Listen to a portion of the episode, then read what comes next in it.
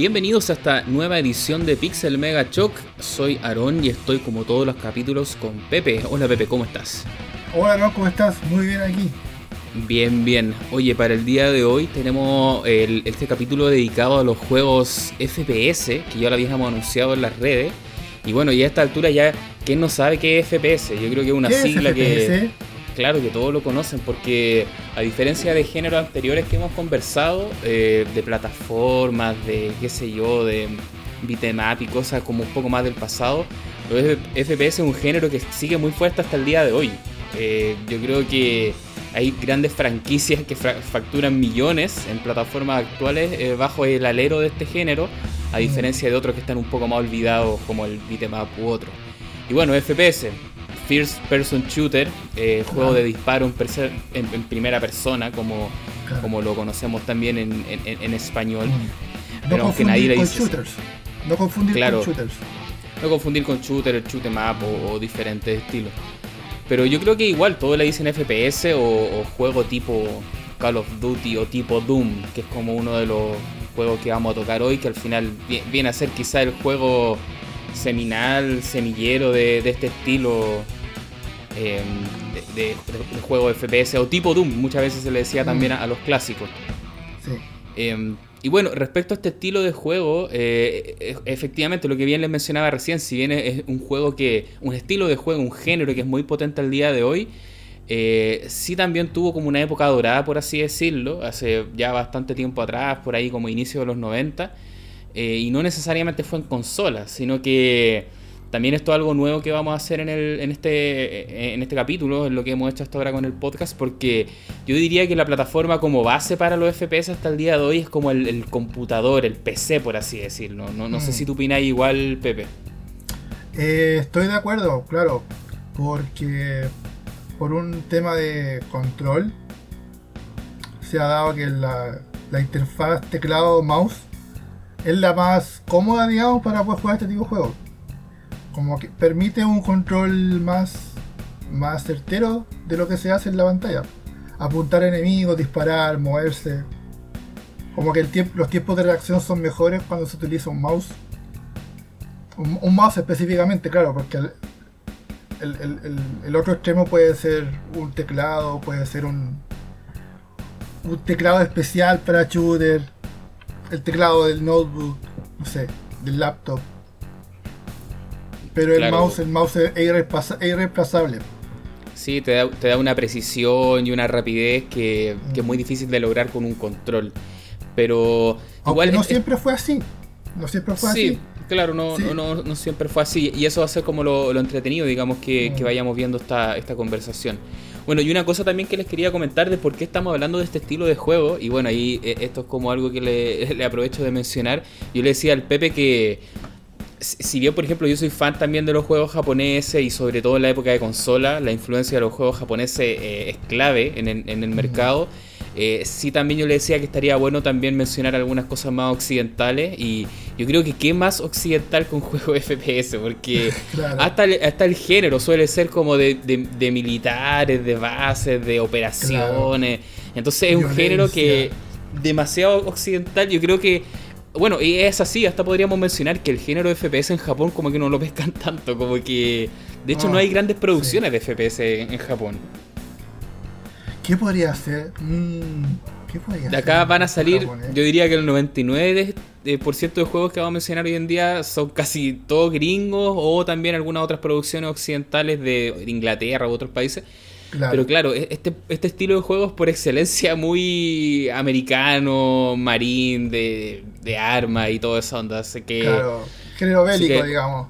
Claro, búsquense una hamburguesa, búsquense una, una cerveza media lager para escuchar este podcast. Para o una Coca-Cola, si no beben alcohol. O una Coca-Cola en defecto. Porque claro, este género es muy en esta onda.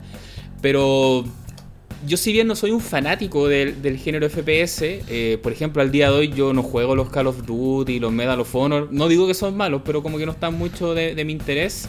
Sí tengo algunos eh, FPS más clásicos que me gustan harto, algunas sagas muy, muy particulares. Eh, ahí vamos a ir mencionándolas cuando avancemos la historia, pero sí hay algunas que me gustan harto y hasta el día de hoy también hay unos más actuales que, que me gustan. Tú también me contáis, Pepe, que tenéis como gustos por algunos bien, bien clásicos, por así decirlo.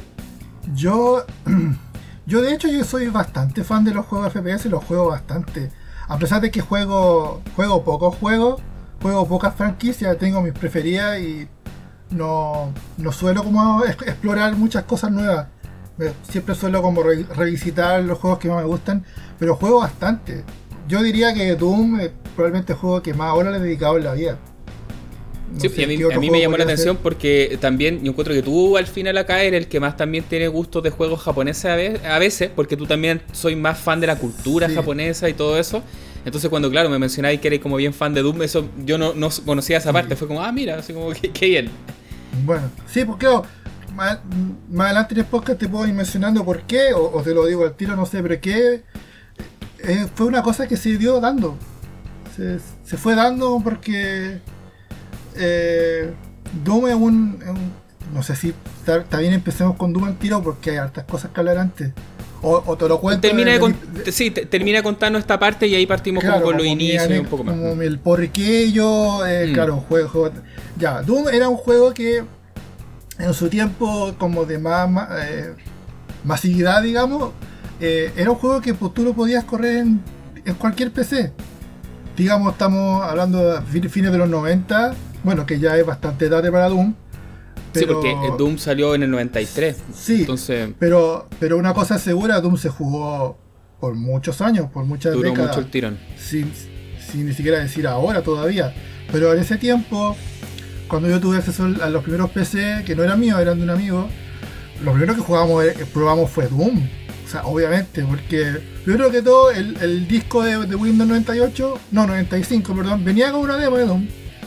Y y yo jugué Doom por primera vez en Super Nintendo. Ahí lo conocí. Y yo no tenía idea que era en PC, Y, y después lo, instalábamos en, Windows. Primera vez que veía Windows, primera vez que instalar el computador y jugaba Doom. Y el cambio era rotundo, po. No, me voló la cabeza. Siendo que Doom ya era antiguo. Y desde ahí empezó, pues. Poco después yo me compré mi propio PC eh, seguí jugando Doom porque no me lo había terminado, yo los, quería jugar enteros. Y ya estoy hablando años 99, mi primer PC, 2000 por ahí. Y yo jugaba Doom, pues. jugaba, que era lo que más jugaba, Doom, Quake 2. O sea, e-, era la época del Quake 2, el auge de Quake 2. Y seguía jugando Doom. Seguía jugando Doom al paralelo. El Quake 1, Quake 1 no tanto, porque algo yo tenía en mi computador que no lo podía hacer correr se caía por alguna razón. Nunca pude. Nunca pude jugarlo bien. Ah, compatibilidad. Ya, llevamos algo de la conversación, todavía no partimos como con lo histórico y todo eso, pero acá lo que más se ha repetido ha sido Doom, eh, ya salió Quake, ya salió Quake 2, y al final todo lo que tiene en común esto es ID Software, que es esta empresa norteamericana eh, que son los desarrolladores de estos juegos y que también de cierta forma se considera que al final son como los creadores del FPS, por así decirlo. Si bien ellos no solo, claro, que si ellos bien no son los primeros FPS, los primeros juegos de primera persona, sí son los que terminan como por, por así decirlo, por consagrar la fórmula, como tú bien decías, como que ya la establecen y la popularizan y terminan por, por darle los, toques definitivos que, necesitaba este, este estilo, este género. Así que yo creo que gran parte de este capítulo vamos a mencionar mucho esta compañía de ID, de ID Software. Y bueno, que también es muy conocida porque eh, por ejemplo, también lo mencionamos en un capítulo anterior. Eh, uno de los que crearon esta empresa, que la fundaron, es, John Romero junto a John Carmack, que es un tipo también que, le gusta harto salir en tele, tiene harta prensa, entonces como que hasta el día de hoy es muy conocido, sale harto de la industria. Y, a mí me llegó esa información de hace un tiempo atrás de que había un libro que contaba la historia de, de estos dos John, de John Romero y John Carmack, y, bueno, yo le conté al Pepe porque estaba como a propósito de, la idea de hacer este capítulo, eh, quise leer un poco más y, conocer la historia de estos desarrolladores, así que hace un, tiempo atrás me compré este libro que desde ya se lo recomiendo, que se llama The Masters of Doom en, inglés, o Los Maestros del Doom, que al final cuenta eh, la historia de cómo estos dos jóvenes de 18 años aprox eh, se conocen, parten fundando esta empresa y desarrollan un imperio, un estilo de juego que genera millones, una cosa impensable. Así que también voy a ir comentando algunas cosas que me quedaron del libro, eh, pero desde ya se lo recomiendo, está súper bueno. Y, y, eso, eso es como lo que podemos partir esta conversación. No sé si algo querías mencionar tu Pepe antes. Eh, se me olvidó, pero yo me, imagino que ese libro debe estar lleno de entretelones y recovecos de la historia son muy, muy interesantes. Me gustaría algún día también, si me lo prestáis, leerlo. Sí, no, te lo paso.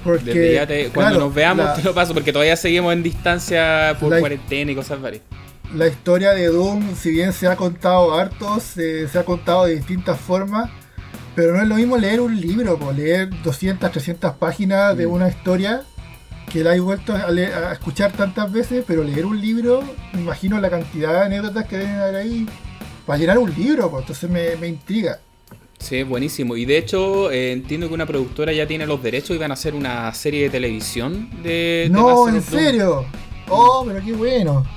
Así como muy en la onda de estas series como Silicon Valley eh, o esta película Hackers, que es más antigua, pero bueno, iban a cachar Esta típica te, van a mostrar unos nerds, unos, unos geeks, así como. Bueno, pero ojalá que, que sea buena. Podríamos hacer un capítulo de hackers. Qué película más de gusto. Claro, cuando hablemos un, día de cine, cine en, los videojuegos, viceversa. Pero bueno, eh, si bien mencionamos harto ID Software, eh, como bien les comentaba, eh, ellos no son los que crearon este estilo de juego. Ya hace muchos años atrás ya existieron los primeros FPS, por así decirlo, o shooters de primera persona. Y cuando buscamos los orígenes nos encontramos con cosas como Maze War o Spacing del año 72 y 74 respectivamente, que estos son dinosaurios del género, son programas que se desarrollaron para computadores súper específicos, no piensa en un PC con Windows ni nada, piensa en estos computadores grandes de, esa época y que incluso por lo que estuve averiguando eh, tenían como prestaciones un poco militares, lo utilizaban como eh, áreas gubernamentales para entrenamiento y qué sé yo, ciertas cosas. Y ya ahí en el 1980 eh, podríamos mencionar que se vio el primer juego comercial de este estilo, que era el Battlezone, que yo me acuerdo que después originó muchos clones. Yo me acuerdo haber jugado también clones de este estilo, que era esos típicos juegos que tú manejas como algún tanque o algo y tienes que ir destruyendo otros tanques. Y se hacían hartos con gráficas vectoriales, así como el Vectres, como ese computador Vectres. Por ejemplo, este es uno, el Battlezone del 1980 eh, en arcade, pero yo me acuerdo que habían varios clones más, habían varias cosas similares, no fue como el, primero, por así decirlo.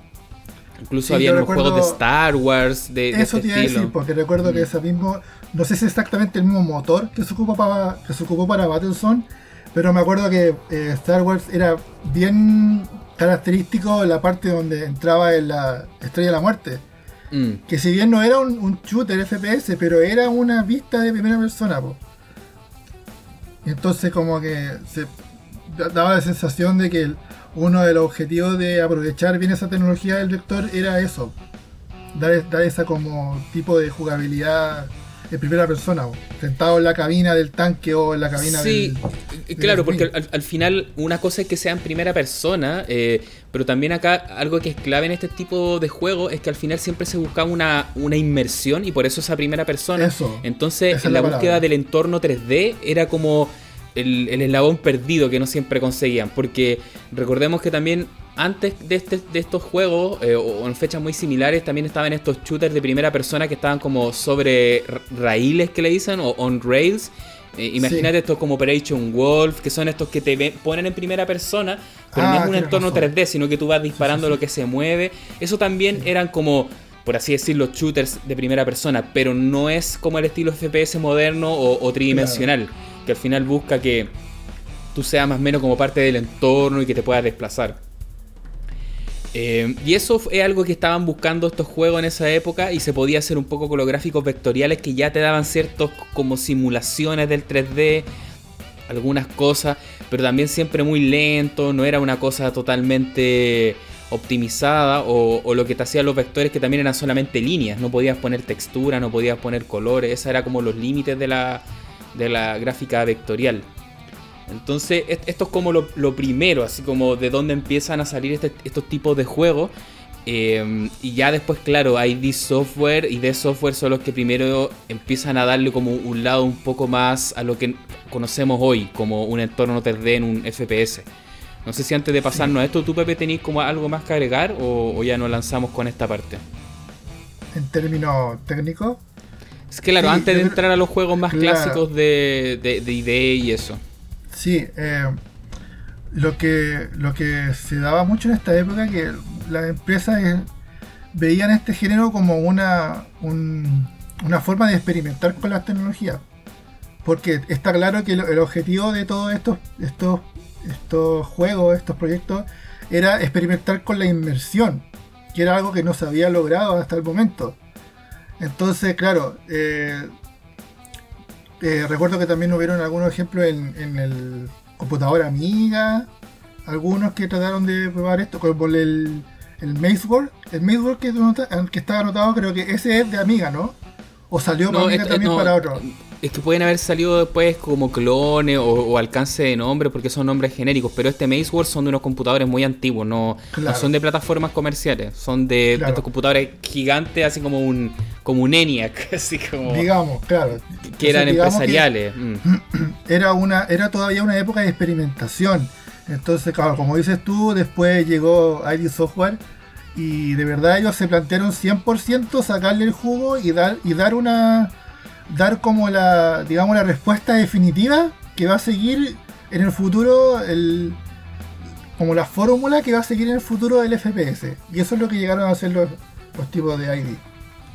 Claro, ID o ID Software, eh, siempre lo conocemos, claro, por John Carmack, John Romero, pero también hay, otras personas más, no son ellos dos, pero ellos eran como los, los principales, así como directores, diseñadores creativos como de, de esta empresa ellos partieron trabajando juntos para un servicio de, de, suscripción donde tú pagabas como por una mensualidad, eh, te llegaba un disquete con muchas aplicaciones.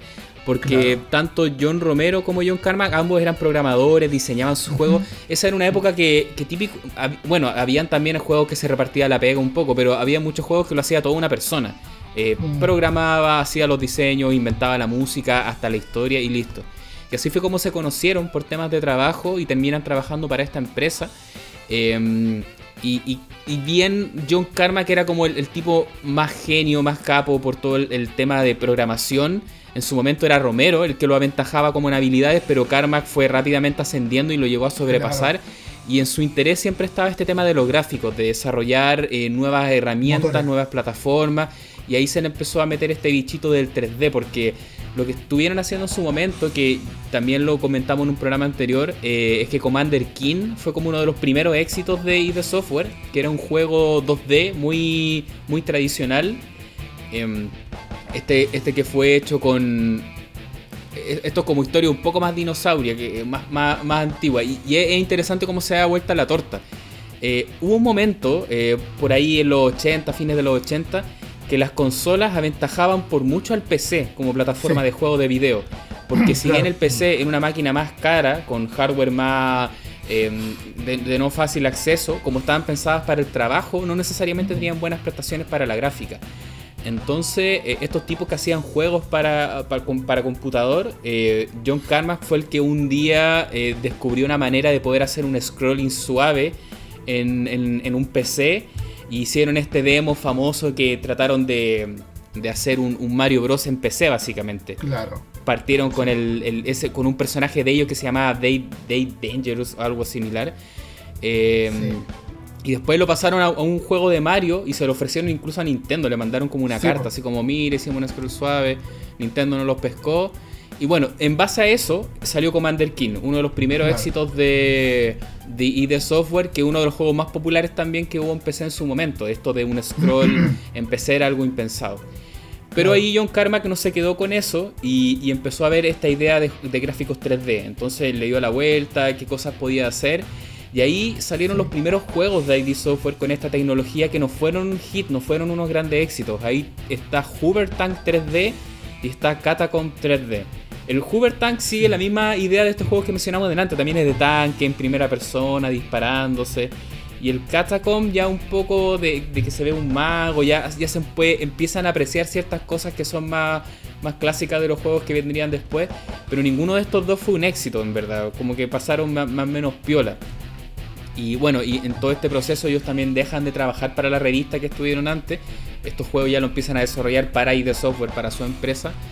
Y, el gran éxito, que fue el primer FPS como tal que yo conocí, que ahí es donde también me quiero explayar un poco más, Porque siempre para mí, ya un poco más adulto, siempre yo escuchaba el Doom, juego tipo Doom, ya lo hemos, hemos mencionado nosotros muchas veces. Pero para mí nunca fue Doom el juego que yo jugué de niño, así como con ultraviolencia, en primera persona, con gráficos 3D. Para mí siempre fue Wolfenstein, porque ese, mm. ese lo conocí yo cuando era chico. Si bien yo no tenía PC, eh, yo tenía como un tío que trabajaba en su computador, era ahí tener un PC, tenía que tener un poco más de recursos, y él tenía el juego Wolfenstein 3D. No sé si tú lo conociste también en su momento, Pepe, o... Sí, sí, de hecho, igual que tú, yo conocí Wolfenstein mucho antes. Pero, pero el detalle es que, el hecho es que fue tan antes, fue, yo estaba, yo era tan chico, que yo estaba en una edad de que ahora no me acuerdo mucho. Entonces yo recuerdo haber visto Wolfenstein, pero no recuerdo lo que me causó. Yo creo que me, impresioné mucho, pero yo todavía no entendía el concepto de un computador porque lo vi en la casa de un vecino. Entonces yo lo vi y ni siquiera lo jugué, lo vi de lejos porque él me lo mostró. De hecho me dijo, mira, esto es un computador, esto es un juego. Yo, ah, con la boca abierta. Mm. Pero jamás lo, lo concebí como como algo que yo pudiera tener yo mismo.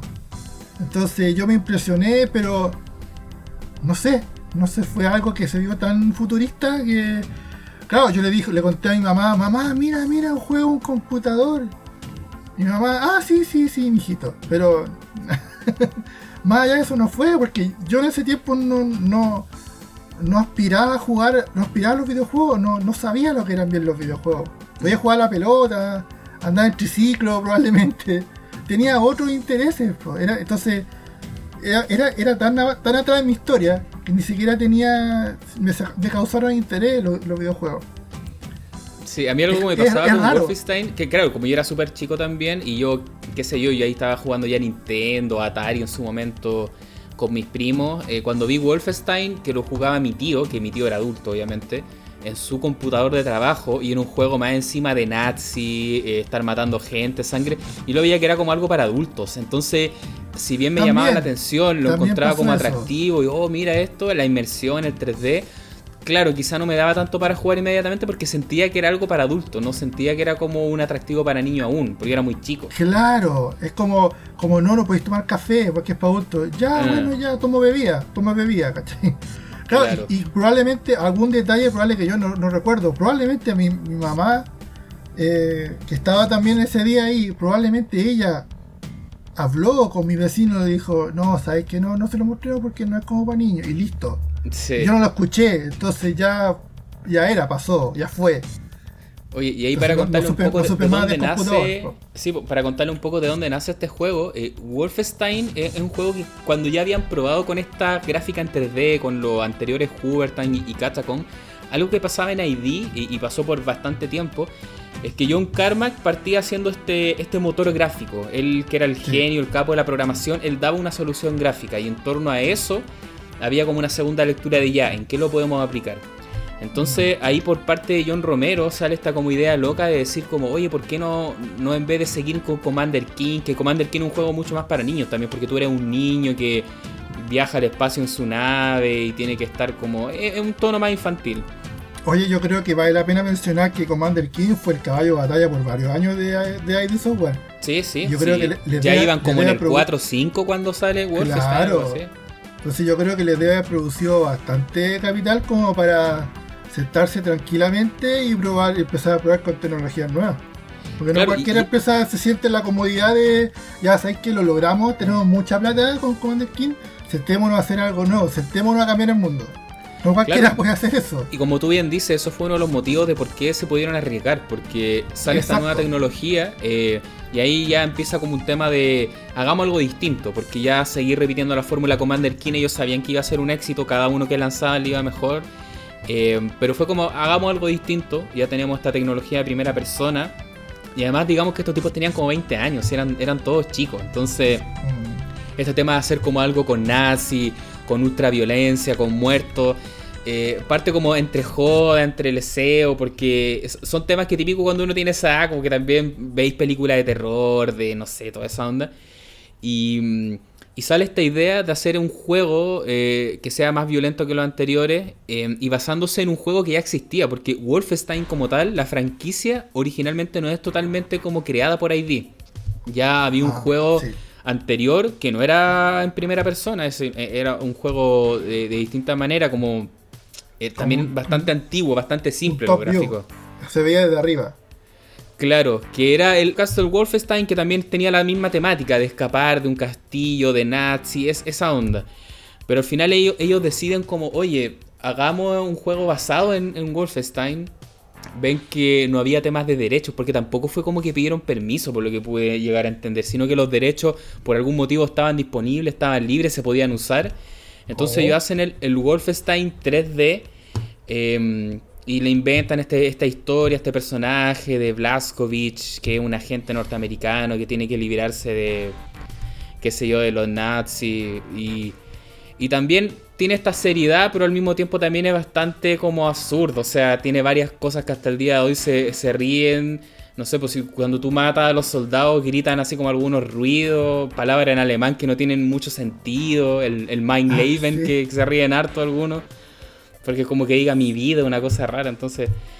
em, Ah, es cierto, nunca se me había ocurrido. Sí, creo que la grabaron ellos y tampoco es que buscaron en un diccionario y... A, fin de cuentas estos juegos lo hacían un equipo súper chico, si bien eran como cosas que terminaron impactando al mundo, juegos súper revolucionarios, no eran grandes producciones a nivel de, de Lucas, sino que no dejaban de ser...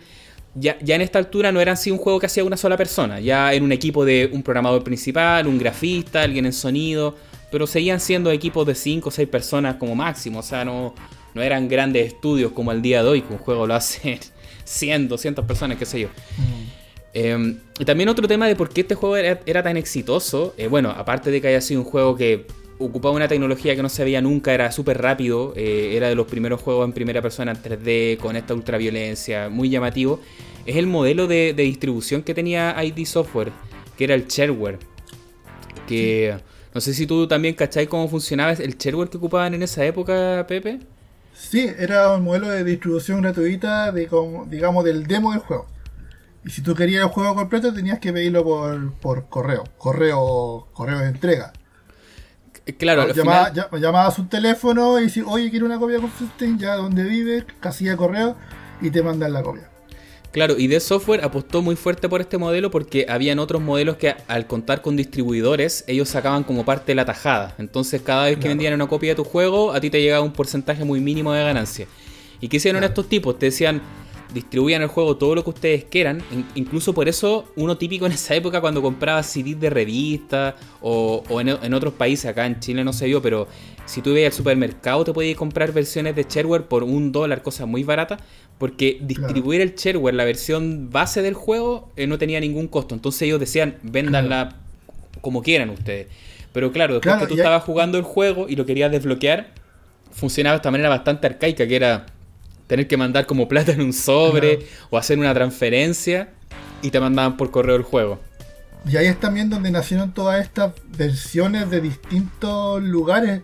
Yo recuerdo que en un video de YouTube, no sé si un documental, eh, John Romero mostraba su colección personal de, de los shareware de, de Doom o de Wolfenstein y eran un montón de CDs con, con las carátulas mal diseñadas, Sí, algunas cual- feas. cualquiera lo podía hacer. Cualquier, porque cualquiera lo podría hacer. O sea, yo puedo tener una tienda de videojuegos y puedo agarrar con mi computadora algunas copias de disquete, las pongo en una cajita y las vendo a un dólar. Listo. Claro, y, y es curioso que este sistema igual al final funcionaba de cierta manera como apelando a, a la buena práctica de la gente, porque... A la buena fe de la gente. A la buena fe, porque de cierta manera si tú te conseguías el juego completo y lo empezabas a copiar y piratear, también podrías hacerlo, eh, Ah, técnicamente. Pero de todas formas, este, este modelo hacía que el shareware era el que se distribuía mucho. Entonces, por ejemplo, cuando yo jugué Wolfenstein en su momento, era el shareware. Acá en Chile lo tenía mi tío en su Sí. computador, porque ese todos lo tenían, se distribuía muy Claro. fácil. Pero ya tener la versión completa, solo algunos lo tenían. Y uno diría ahora, ¿quién va a pagar también por el completo si lo puedes piratear? Pero aún así se Claro. hacía y la gente pagaba sus 20, 30 dólares y les mandaban la versión completa. O, o probablemente también era más difícil. O sea, en, un, en un ambiente donde ya está tan saturado de la versión shareware en todos lados, es quizás se imagina difícil identificar entre tanta, tanto shareware el que venía entero. Sobre todo porque eh, creo que ocupaba más, más de un disco, eran dos o tres discos. Sí, Entonces seguramente. era, más, era más complicado distribuirlo, yo creo, porque tenían que estar los tres discos empacaditos, si no perdíais. Pues. Claro, y algo que también pasaba con, con este tipo de, de distribución shareware era que, mm, por ejemplo, claro, acá yo pude conocer la versión shareware de Wolfenstein, pero tampoco era como un demo de 5 minutos o, o de una Claro. sola etapa. Eran demos bastante extensas. Era porque generoso. Wolfenstein era un juego que tenía, mira, acá puedo chamullar un poco, pero si no mal recuerdo eran como 5 o 6 episodios, pero cada Mm. episodio tenía 9 niveles más o menos, 6, Claro. 9 niveles. Eran bastante largos, o sea, tú podías jugar el shareware solo y estar horas y horas jugando porque cada etapa tenía niveles secretos, tenía distintos niveles de dificultad. Acá es cuando ID empezó a hacer ese típico chiste que, se- que hasta el día de hoy funciona de que cada nivel de dificultad tiene un nombre, no es fácil, mediano y difícil, sino que es como soy un bebé, eh, me Sí. siento fuerte, soy el demonio Claro. personificado y tienen carita. No y- me hagas daño. eh, Don't Hurt Me, todo eso. Y Claro. eso hasta el día de hoy se mantiene con todos los que han hecho. Y, y que le- bueno, y eso, es- te, te daba muchas horas de diversión el shareware, así por sí solo. Yo me acuerdo que jugaba el shareware de Wolfenstein y ni- no tenía idea que eso era un juego básicamente un demo. Porque Claro, cuando después con los años llegué a conocer el completo, me di cuenta que siempre estuve jugando la primera parte. Que al final Sí, eran como. No, no, no bien recuerdo el detalle, pero no sé, pues cuatro o cinco etapas bastante largas y que al final te tenías que enfrentar a un jefe y hasta ahí llegaba Claro. y listo. Porque Pero- al final, cuando terminaba el episodio, salía esta pantalla como. Primero que todo estaba en inglés. En esa Sí, sí. época no- uno no era tan tan fluido en inglés. Entonces veía esta pantalla en inglés, veía un número de teléfono. Entonces decía, ah, se terminó el juego, es como listo. Pero claro, después con el tiempo uno aprende inglés y si lee ahí dice que claro, esto es una parte del juego. po. Claro. Que llamar, comprarlo para que jugarlo completamente. No, y, y también no habían pasado muchos años de que uno todavía estaba acostumbrado a estos juegos que tenían como dos o tres etapas que se re- repetían infinitamente. Entonces, ah, sí, ya te- yo pensaba que el juego era completo. Ya con eso uno terminaba Yo Wolfenstein. también, claro. Y no, pues Wolfenstein tenía varios capítulos, incluso había uno que tenías que el- pelear contra Hitler en persona y, Sí. y daba mucha risa porque al final como tenía un- una deathcam, no sé si tú alcanzaste a ver eso, que cada vez que mataba a un jefe, un boss, te mostraban como en cámara lenta cómo moría y siempre eran como animaciones súper gore, así como Hitler reventándose en sangre, como Ah, puras tonteras así, ¿cachai? Pero no recuerdo que era como una Deathcam. Era como una animación nomás que No, se- pero le ponían deathcam arriba, si era un chiste de ellos, como te decía, como eran un tipo de 20 años y les gustaban Ah, las películas no de terror y el gore. Ya. Y incluso este juego, bueno, y también es por el uso de, de esvástica y toda la simbología nazi, fue prohibido en Alemania. Porque en Alemania por muchos años hubo una, una ley de que no se podían usar elementos que hicieran como referencia al régimen nazi. Era como una, ¿Todavía? una- Todavía hasta la fecha. No, no, no, ya, 2020. ya sa- ya la ley ya salió recién hace poco. Y justamente un juego que pudo mostrar simbología nazi fue el- uno de los últimos Wolfenstein, de los nuevos ¿sí? que están haciendo ahora. Mm. Oh, 2020. Hace como un año atrás, tiene que haber sido uno o dos años atrás. Ah, claro. Eh, y bueno, este fue como el primer éxito de ID Software de este estilo, eh, porque es lo que les mencionaba, siempre se menciona Doom, pero antes que Doom estuvo Wolfenstein, que ya empezamos como a enumerar ciertas características. Bueno, primera persona, que se ve la pistola al final o la mano de un personaje. eh, se alcanza a ver el rostro del personaje, eso también se utiliza harto, eh, y sus reacciones, que se utilizó harto en Doom también. Que sea muy violento, que tenga cierto humor también, si el juego también no se toma al 100% en serio.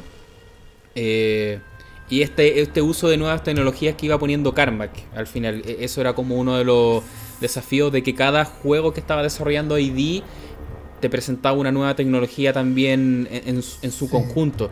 Incluso el negocio para ellos es que también licenciaban la tecnología. Eh, no solamente su juego hacía uso de ella, sino que también la licenciaban para que terceros puedan utilizarla. Mm.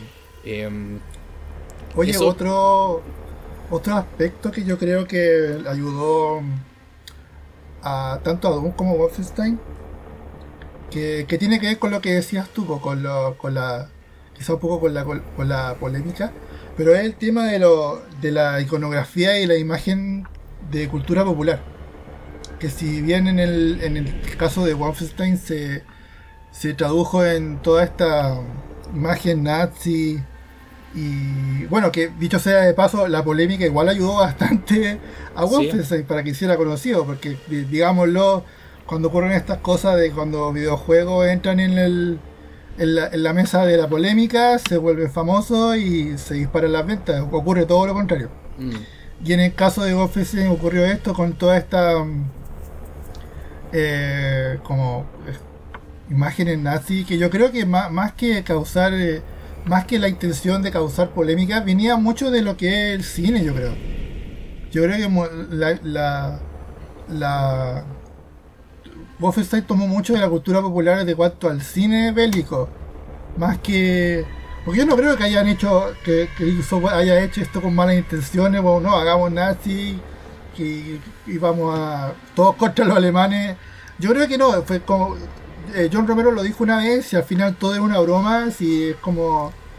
Aquí lo que quisimos es como reflejar nuestras películas favoritas, que es una fórmula que después se repite, pero a full con Doom. ya lo podemos hablar después, que Doom, una de las cosas más importantes que tuvo fue reunir todos estos iconos, iconos eh, de la cultura popular, del cine, los cómics, violencia, imágenes infernales, música rock. ¿Te das cuenta? Entonces fue como la evolución natural de lo que, de lo que hizo Wolfenstein. Que al final ocupar iconos populares para un juego. Sí, y, recordar eso, que ellos teniendo esta tecnología eh, pensaron en un juego de disparo en primera persona, entonces claro, por su edad y los gustos que tenían les llamó mucho de hacer esto que sea como con ultraviolencia, esa era como una de las principales ideas. Y el hecho de que haya sido claro de, de Nazi y todo eso no era por querer ofender, sino que también porque de verdad eh, Romero sentía un gran respeto por el, diseñador y el, y el, juego original, el Return to Castle Wolfenstein. También, sí, y, y, de hecho también ahí cuentan la anécdota que en unas convenciones, cuando después, no sé, porque anualmente o cada cierto tiempo en Estados Unidos hasta el día de hoy se siguen haciendo como estas convenciones donde desarrolladores presentan su juego o van distintos grupos y muestran su avance ellos ya tenían como casi listo el juego o estaba listo y estaba por ahí el creador original y, ellos como muy felices se lo van a mostrar como, oye, mira, en este momento no tengo el nombre, em, pero es un, es un, tipo también que tiene un currículum bastante conocido y, se lo muestran, le dicen, mira, nos basamos en tu, en tu creación para hacer este nuevo entorno y el tipo quedó totalmente como agradecido. Bueno, primero quedó impresionado porque de verdad ver esos gráficos en PC en ese momento no era algo habitual, con esa suavidad, con esa rapidez. Y más encima haciéndole tributo a un juego de él y el tipo quedó encantado. O sea, no, no fue como de por qué están haciendo un juego con mi franquicia, con mi licencia, no. O sea, no pasó para nada eso.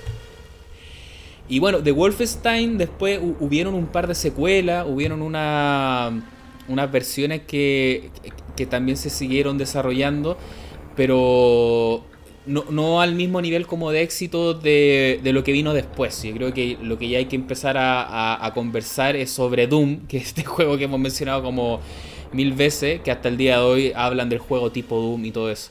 Que yo personalmente fue un, suceso que me salté bastante, porque yo como les decía, si bien yo jugué Wolfenstein en su momento en un computador que no era mío, yo no tuve PC hasta bien entrada mi adolescencia, diría yo.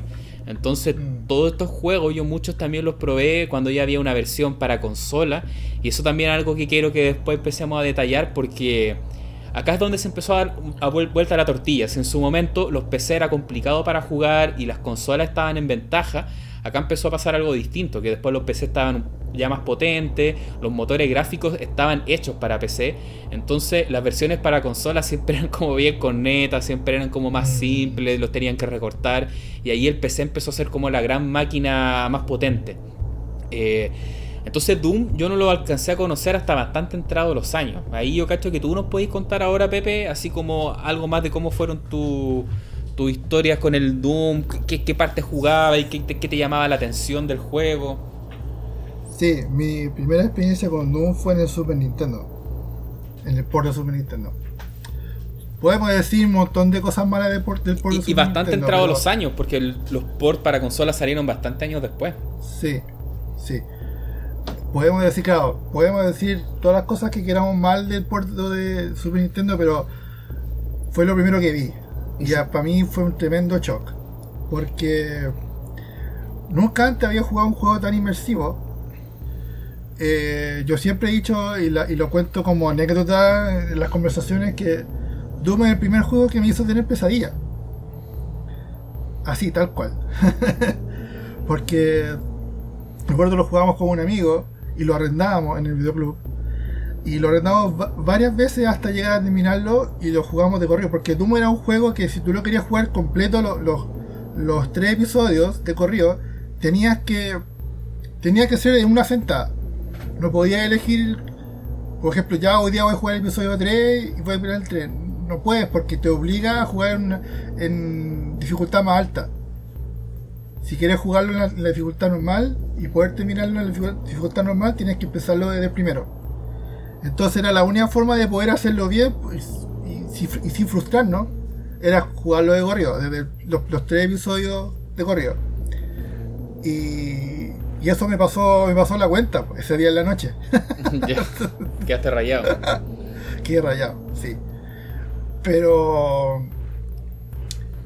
Pero pocos juegos logran eso. Bueno, uno es más pequeño, es más joven, es más susceptible a ese tipo de cosas. Pero ningún otro juego lo ha vuelto a hacer.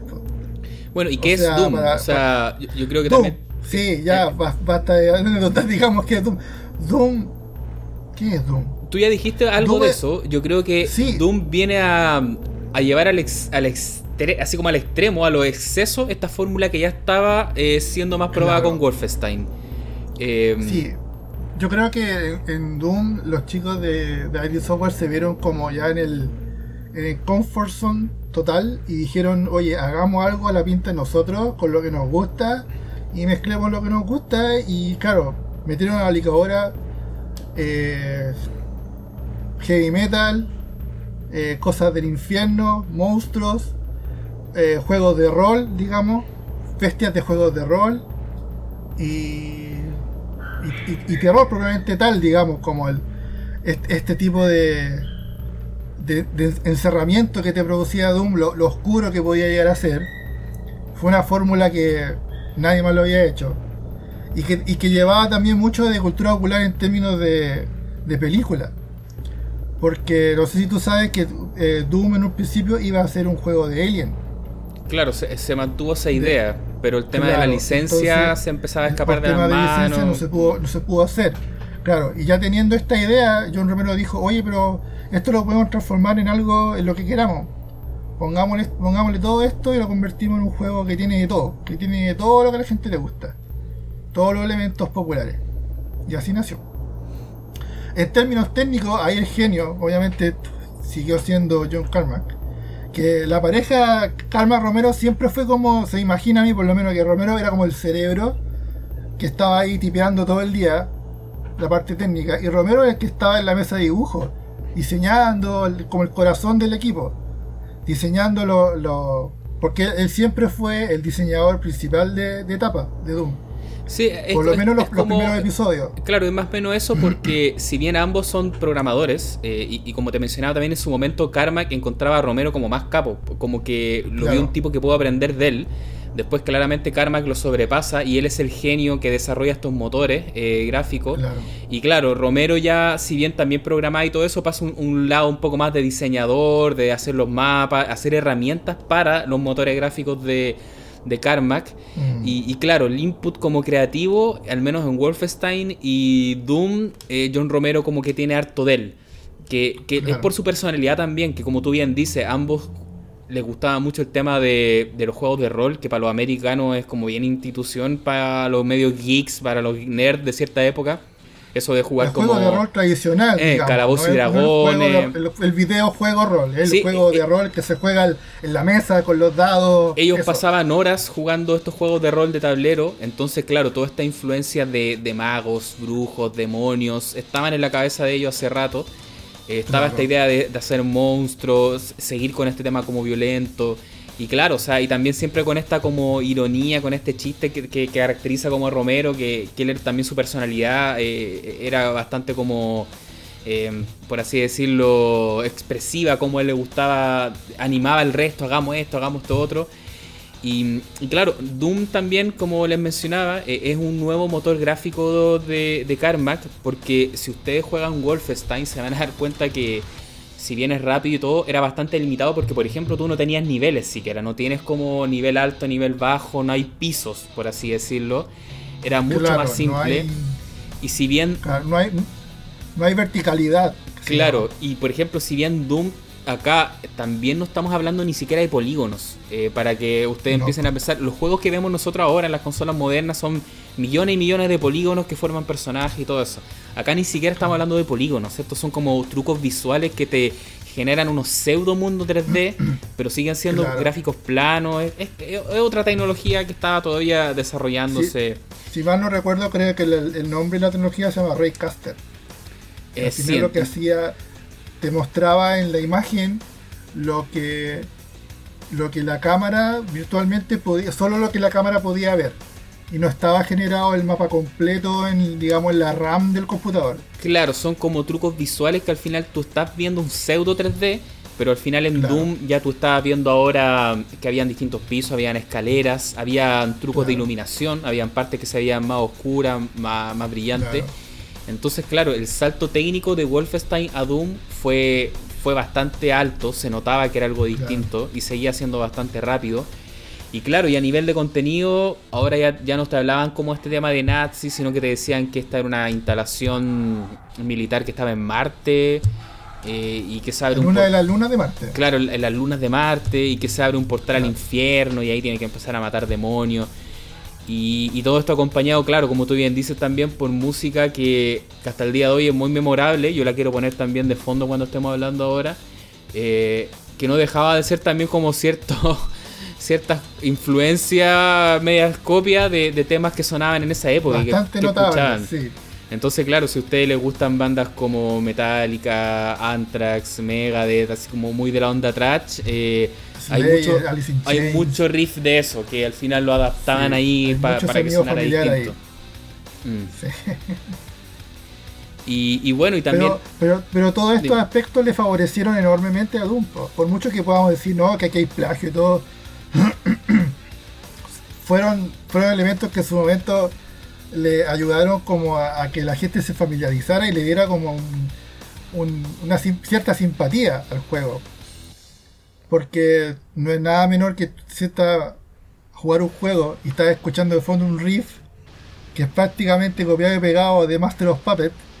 Entonces te, da energía, te, te da ese impulso como ya, démosle, juguemos. Y eso es lo que, yo creo que lo que los chicos quisieron lograr. Más allá de, claro, obviamente el salto tecnológico fue, terrible fue terrible, pero el impacto cultural que, que significó Doom en su momento, tanto entre los gamers y en los medios también, fue súper notable. Estaba en todos lados. Sí, ¿no? Todos lo jugaron, todos lo tuvieron. Y, de verdad era algo que no existía como un algo que se pudiese comparar. Eh, como estos tipos tenían ellos la tecnología, eh, los desarrollos de Karma y después hacían buenos juegos sobre esa tecnología y nadie más lo tenía, eh, como que corrían solos, básicamente. Entonces, estos tipos de ya 20, 20 y algo se forraron, eran millonarios, eh, se compraron sus primeros juguetes que eran unos Ferrari, andaban en Ferrari, así como una cosa de loco. Y, todo gracias a juegos, juegos que cuando sus papás los veían haciendo juegos le decían como, oye, ¿por qué no estáis haciendo aplicaciones para banco? Con esos juegos no vaya a llegar a ningún lado. Y ahí los tenía después, pues, los dos andando en Ferrari con su propia empresa y todo eso. Em, a, nivel del juego, em, yo como te decía, yo vine a conocer Doom bastante tiempo después. Yo también me salté como esta generación, quizá lo alcancé a ver en revista o lo pude jugar como muy a la pasada en, en la casa de algún amigo, qué sé yo. Pero yo creo que esa combinación, claro, de, de, demonio, base militar, armas también bastante exageradas. Doom fue el que inició también este tema de, de la escopeta recortada, que es como icono también de, este tipo de juego. Ahora, ¿por qué juego no tiene una escopeta? La motosierra, o sea, se fueron a ese nivel de ya el, arma de, contacto directo en una motosierra también. Más que eso, yo creo fue la, la variedad de armas que te permitían usarla para ciertos momentos. Porque ya no era la, la, la, pistola, la metralleta y el cuchillo. Era. Cada arma tenía su uso y era para cierta situación. Te beneficiaba en ciertos, en ciertos momentos y en otros no. Eso yo creo que porque la, escopeta es perfecta para ataque a corta y mediana distancia.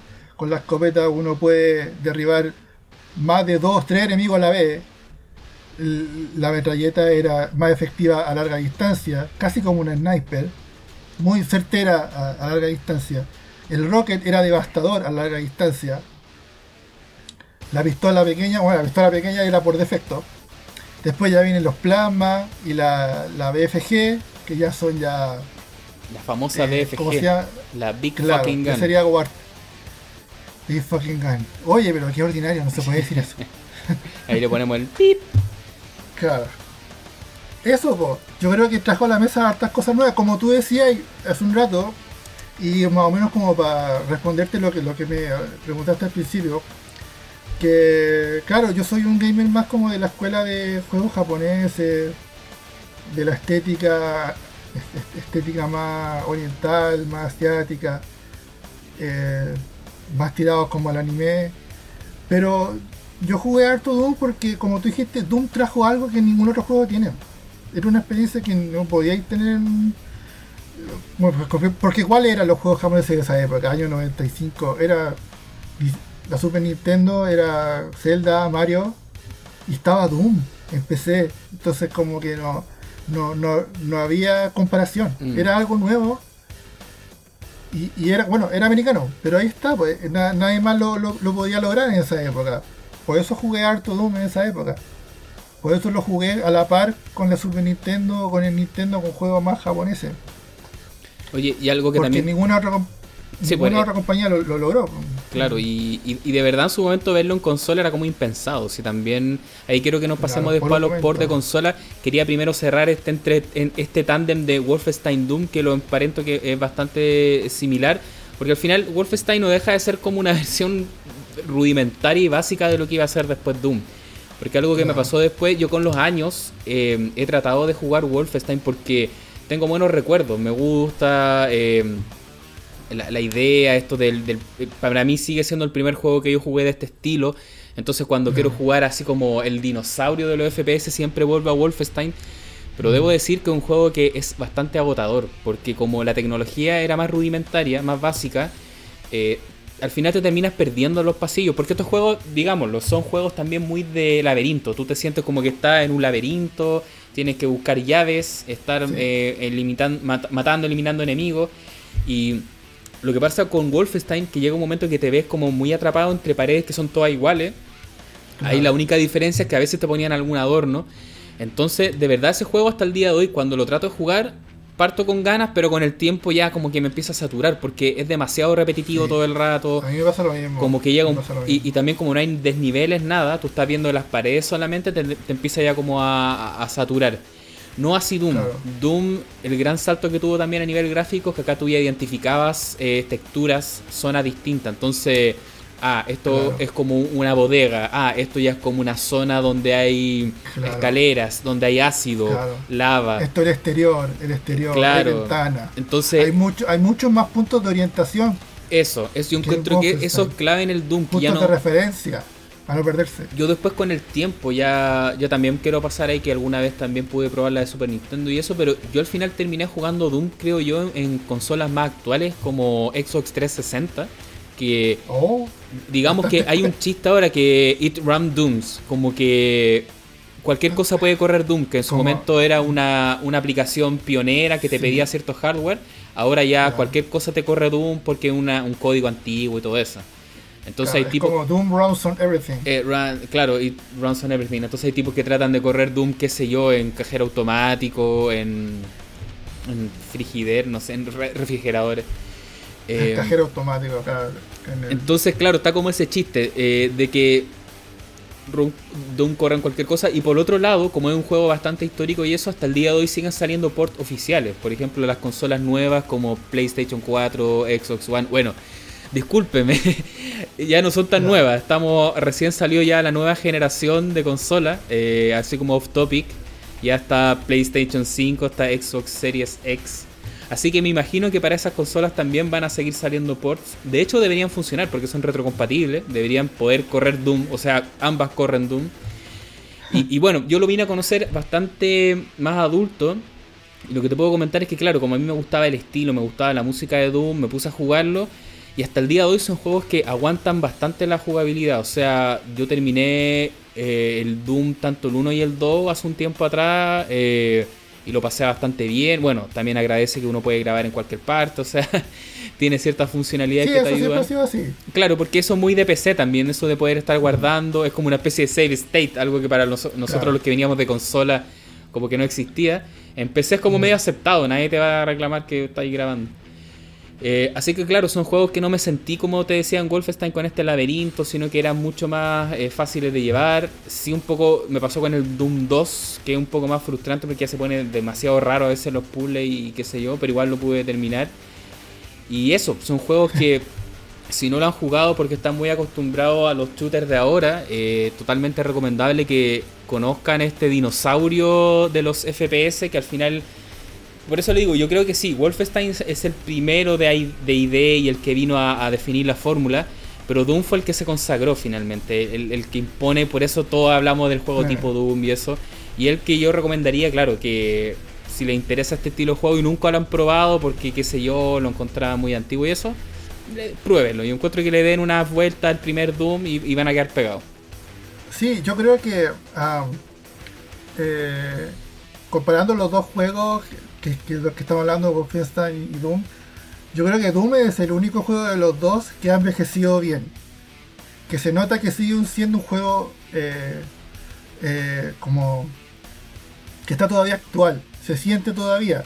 No tan solo porque por, porque porque fue una moda, por el impacto, sino que eh, yo no sé si tú, tú nunca lo jugabas en PC, Aaron, en Doom. Sí, pero nunca como a, nivel de, meterme, sino que lo probaba solamente. Ya con el tiempo cuando tuve PC, lo instalé, lo probé, pero como estaba en consola jugando, no lo, no lo terminaba por jugar, por así decirlo. Yo creo que lo vine a jugar cuando jugué la versión de Xbox 360 que no dejaban de ser los ports de, PC. Son versiones casi calcadas. Sí, claro, te mencionaba esto porque otro aspecto súper importante, creo yo, que es la, comunidad que hay detrás de, de mods y mapas nuevos de Doom. Claro. Que ha sido activa desde, desde, que partió Doom. Desde los servidores de América Online, cuando no existía internet masiva, que existe gente modificando Doom y creando mapas nuevos, creando episodios nuevos. Y hasta la fecha. O sea, Doom en PC tiene una plataforma tan grande. No sé si tú los conoces, que están los motores que corren Doom en PC, que hay varios, que varios que te ha creado y que se llama lo, Doom Engine, que es prácticamente un emulador de Doom, que es un programa que se abre y te pregunta ya, porque en, PC el, archivo, el juego se concentra en un solo, en un solo archivo, o gran parte del código del juego se, concentra en un solo archivo, los archivos de, extensión WAD. Entonces tú abres ese programa y te dice ya, ¿en qué carpeta están los WAD de Doom? Listo. Y todo, solo necesitas hacer eso y el juego parte compatible 100% con cualquier computadora actual. Lo juegas, puedes ir a la página, bajarte un, un de alguien que, que, de algún modder, lo juegas. y aparte que que Doom es un juego que se juega, que tiene una jugabilidad tan cómoda y tan rápida que perfectamente podría ser catalogado como un casual game. Para mí, para mí Doom es un casual game. Porque es un juego que yo lo puedo partir, jugar una etapa rápida, avanzar rápido, no tengo que esconderme, no tengo que, recargar las armas, no tengo que hacer checkpoint. No, de partida matamos, salimos a la, a la, salida y sería siguiente etapa. Los pocos juegos FPS a la fecha tienen un gameplay tan, tan dinámico, tan rápido como Doom. Por eso yo creo que, por eso y por la comunidad que hay detrás, que explota ese, esa característica, yo creo que uno de los grandes aspectos por lo cual se ha mantenido tan vigente Doom hasta la fecha. Sí, yo creo que ahí lo que mencionaste también, yo lo modificaría como en dos partes. Eh, por un lado, claro, como, como estos programadores, tanto y sobre todo Carmack, tenían esta mentalidad un poco de hacker, ellos como que estaban interesados que el juego pudiese ser modificado y adaptado por distintos usuarios. Ellos tenían esa intención. Pero también había una segunda lectura de que los mods y todo eso se podía hacer solamente con la versión pagada. Entonces, los que tenían el ah, shareware, entre comillas, no podían hacer nada, sino que tenían que ser los que pagaban el juego. Entonces, sí, en la época yo también, si bien no fui una persona que participó de eso, sí entiendo que hubieron muchos mods de Quake, también las personas lo modificaban por cualquier cosa, había como mod Simpson de Quake, mod de Batman de Quake, o sea, Doom, me, estoy adelantando a Quake, sino que Doom. Habían bastantes mods de Doom, aparte de esta creación de mapa y todo eso. Eso como por una parte, y por otra parte quería mencionarles que claro, que estos juegos como ya son bastante antiguos, ya llegó un punto que los programadores han liberado el código, ya también con una ética bastante hacker de para que las nuevas generaciones aprendan y sepan cómo se hizo esto. El código ya está liberado, entonces ya ahora ya tú puedes rearmar el juego a tu pinta.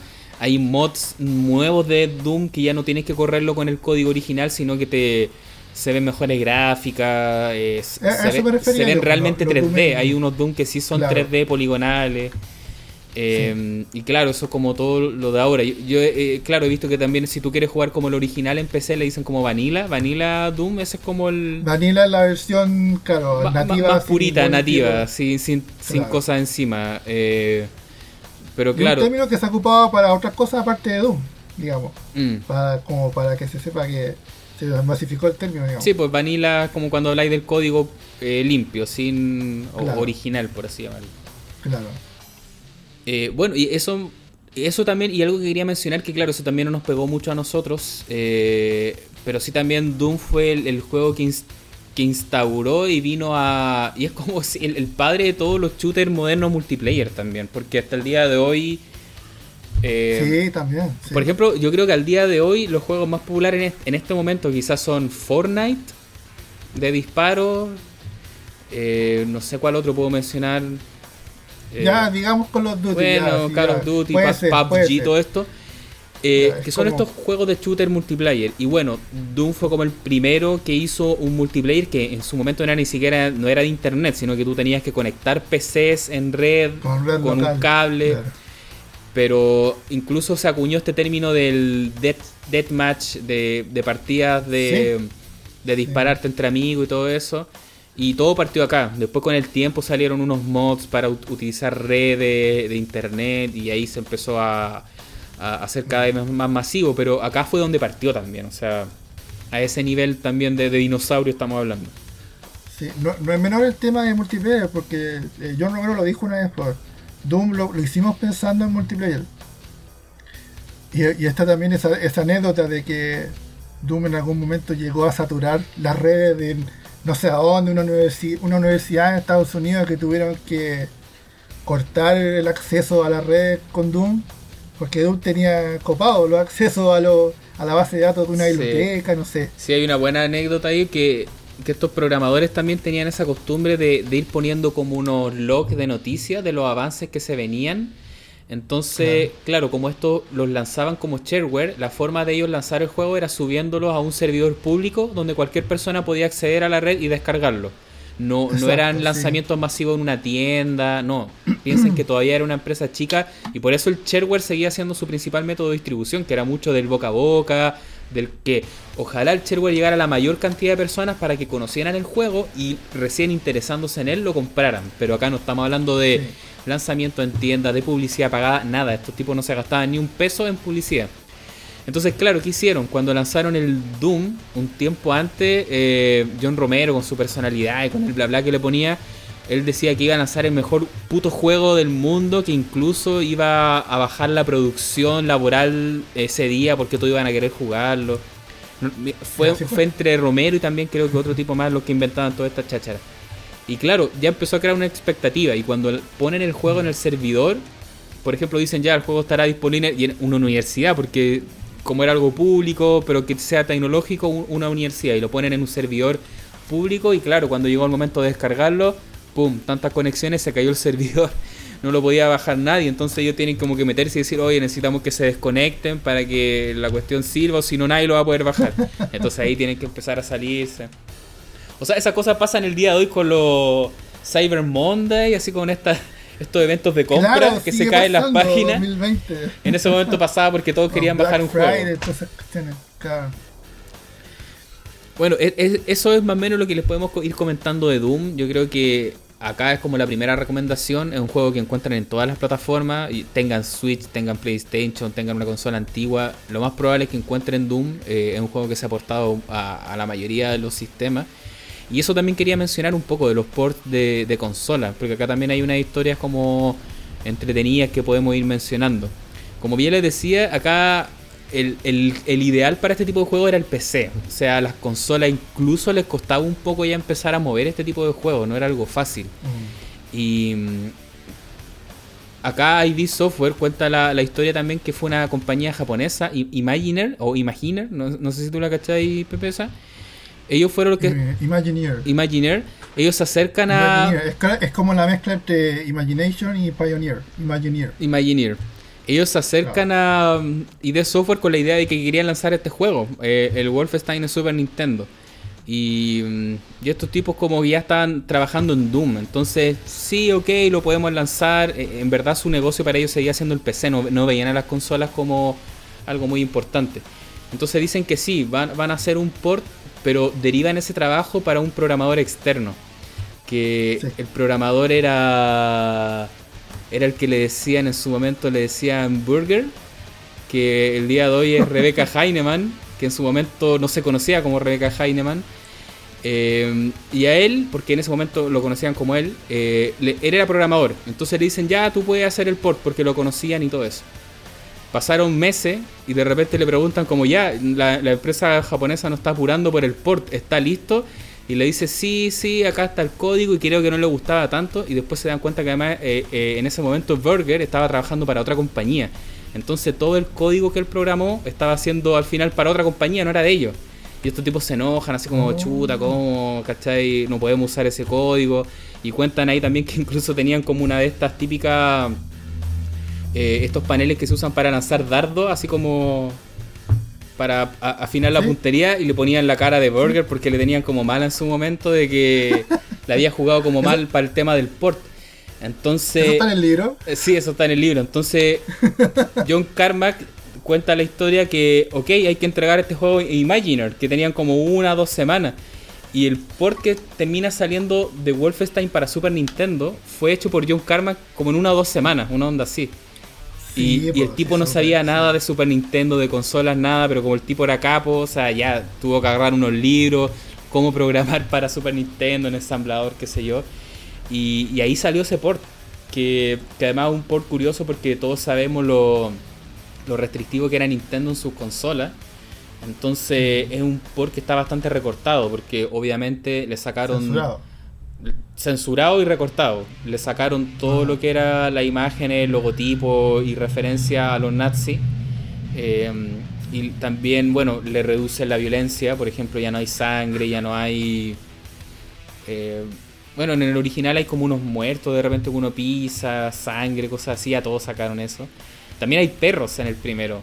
Y, y acá lo que hicieron, pusieron unos ratones gigantes, como encontraban violentos matar perros, así como dispararle a perros, que eran unos pastores alemanes, pusieron unos ratones gigantes. Y bueno, ya, y la historia sigue siendo ahí, es como algo raro también, porque sigue haciendo referencias como al juego original, porque en vez de del gran Führer, del gran líder nazi que mencionan en el original, acá te mencionan como al Stadtmeister, que es como como algo muy similar, una palabra en alemán, pero acá es que tienes que derrotar al Stadtmeister, una, una cuestión muy extraña. Y es como la misma cara de Hitler, pero le sacan el bigote, entonces como una estupidez que, terminan haciendo ahí.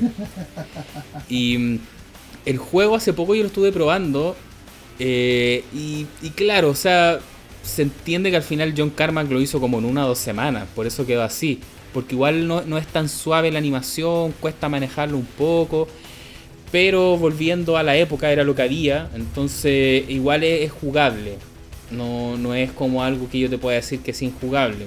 Pero también es un port que no, llega al nivel de la versión de, PC, obviamente.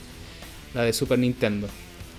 Y, quería mencionar también este como especie de mito urbano que hay con este juego y con el Noah's Ark, porque tú también lo conocí ese, ese sí.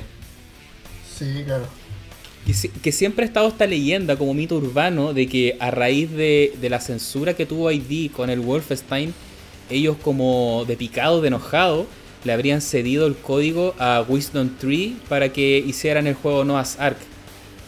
Ah, sí, esa es la historia. Eso, eso es como el rumor, lo que se dice, pero siendo sincero, si tú te ponías a ver como el historial para atrás y, y lo que hay, yo creo que licenciaron Claro, el motor solamente, no es que haya habido una mala onda Sí. ni nada.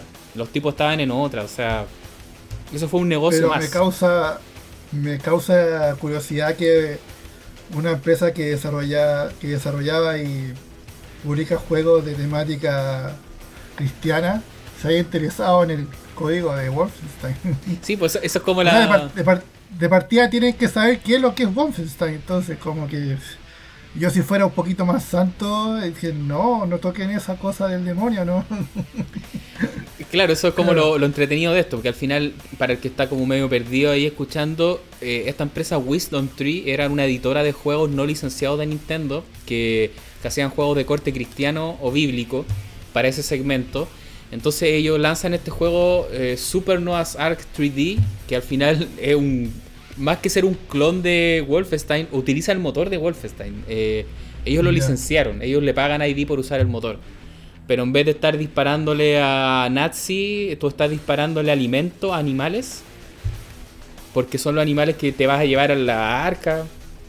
O estás dentro del arca y los animales Sí. se descontrolaron. No sé, una historia muy rara que inventaron ahí. Pero sí, pues ir respondiendo a tu pregunta, Pepe, por lo que entiendo al final no es que ellos también tenían como creencias cristianas, sino que ellos vieron ahí un negocio, un mercado y, y por eso Sí, hacían eso. claro, me imagino, si es un decir, es parte del, parte del chiste. Pero claro, probablemente era dinero nomás. Si vio la oportunidad, hagamos un juego, tenemos a alguien capo que sabe hacerlo, invertamos. Sí, y, y por otro lado, eh, también quería mencionar, porque claro, port de Wolfenstein hay para otras plataformas, y, y una también que es como conocida como una, un buen port, una buena versión, es la de 3DO, esta consola multimarca, que era, habían varias 3DO de Goldstar, Sanyo, Panasonic. Y, y nuevamente fue Rebecca Heinemann la que hizo el port de Wolfenstein, como que se re- tu- tuvo una redención al final, como Se reivindicó. se reivindicó porque ella fue la que hizo el port de Wolfenstein para 3DO y, y esa versión es como conocida que es como una de las buenas versiones del, del juego. Eh, mejora ciertas cosas, cierto arte, así que también una, una buena versión. Y, y bueno, y, y por otro lado, ports de Doom, ahí está lleno de ports. Porque ya... Sí, es claro, ya estamos hablando de consolas que eran un poco más potentes, pero aún así hay unas que son regulares, hay unas que son muy malas. Y me gustaría que ya que en este podcast hablamos principalmente juegos de consola, pudiésemos como ahondar un poco también de, los ports de, Doom. ¿Tú conociste la versión de Super Nintendo? Sí.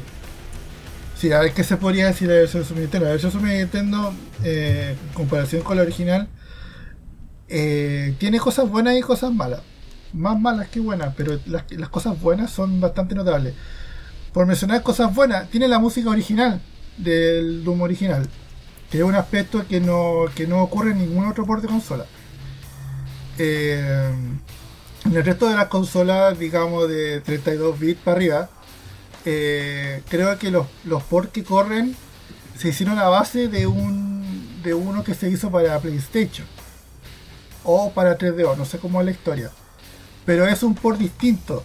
En cambio, para hacerlo en Super Nintendo se hizo, se trabajó directamente desde el port original. O por lo menos no, no hubo relación con este, con este otro core que se ocupó para las otras consolas. Por lo tanto, eh, tiene la música original. Si bien no, no suena perfecta, y si tú la escuchas ahora, eh, es bastante curiosa porque eh, yo esto lo, lo- lo- supe hace poco, pero lo- los sonidos del, del soundtrack de Doom en, en Super Nintendo son todos, o, o su mayoría, aparte de la percusión, son casi todos instrumentos de cuerda. Entonces es- existe como este, como este, esta broma que dicen como que el soundtrack de Super Nintendo de Doom lo hizo, lo toca, ¿cómo se llama? Esta banda que toca metal sinfónico. No sé a cuál te referís, me, me refiero que hay varias. La, la banda que to- la banda, la banda que toca, que tocó los temas de Metallica. ¿Cómo se llama? El Metallica Sinfónico. Lo tocó una banda que, to- que, que, que hace metal con, con cello, Ah, con violines. Ya, ya, con chelo, sí, ya, ya sé cuál te, te, te refieres. No, no tengo el nombre Ya. también en este momento, pero sé a cuál te refieres. Ya, pero se dice que el soundtrack de Super Nintendo lo hizo esa banda. Pero eso es Porque mentira, es como un rumor nomás. No es verdad, si tú escuchas la música de Super Nintendo 2 son todas cuerdas. Es apocalíptica, esa era la banda. Apocalíptica, claro. No tiene sonidos de guitarra, no tiene sonidos como de bajo. Suena todo como chelo. Sí, pero no es un rumor que esté probado, sino que algo que se dice nomás. O sea, técnicamente alguien debe haber separado los canales desde Super Nintendo y, son instrumentos de cuerda, son samples de cuerda. Ya. Mira, yo debo decir... No sea, no sea, no sé hasta qué cierta extensión será verdad. Ah, ya, sí, te entiendo. Pero, pero yo lo corroboré y de verdad tenía sentido. Tenía sentido. Pero el caso es que en su tiempo yo no me di cuenta. Yo decía, oye, son igual que el de. Son igual que el de, que el de, PC. Tienen las mismas canciones, los mismos temas. El, tema principal del, del mapa 1 es el mismo. Cosa que no ocurre en otros ports más modernos, digamos. Sí. Ese era mi punto, que es el que quería llegar. Sí, claro. Y el otro aspecto importante del puerto de Super Nintendo es que se ocupó el famoso chip FX. Se explotó el chip FX para... De, otra forma no, no, podría haber sido posible. Sí, mira, eh, yo eso quería mencionar también que, eh, claro, hace poco mencionaba que Wolfenstein de Super Nintendo ya, ya le costaba correr, así como no, no corría lo suficientemente fluido como para decir le sobra hardware.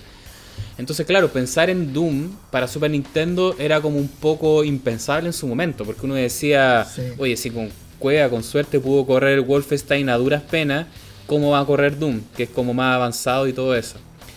Eh, claro, finalmente pudo salir. Eh, no, fue como un lanzamiento inmediato porque el original salió en el 93, este tiene que haber salido como 95 96, salió como algunos años después. Em, y me acuerdo que lo primero que llamaba la atención era que el cartucho era rojo, a diferencia de, del resto de cartuchos grises, era como el único rojo y uno de Spider-Man creo que también era, era rojo. Y, y, claro, para poder ejecutarlo en la consola hicieron uso del, del chip Super FX, el mismo que corre Doom, aunque entiendo que era como una versión 2, el Super FX 2 creo. Ah, sí es cierto, sí. Ahí, no estoy tan seguro, pero habían distintas versiones del FX, porque también Yoshi Island mm. estaba usando este chip, pero habían como ciertas mejoras.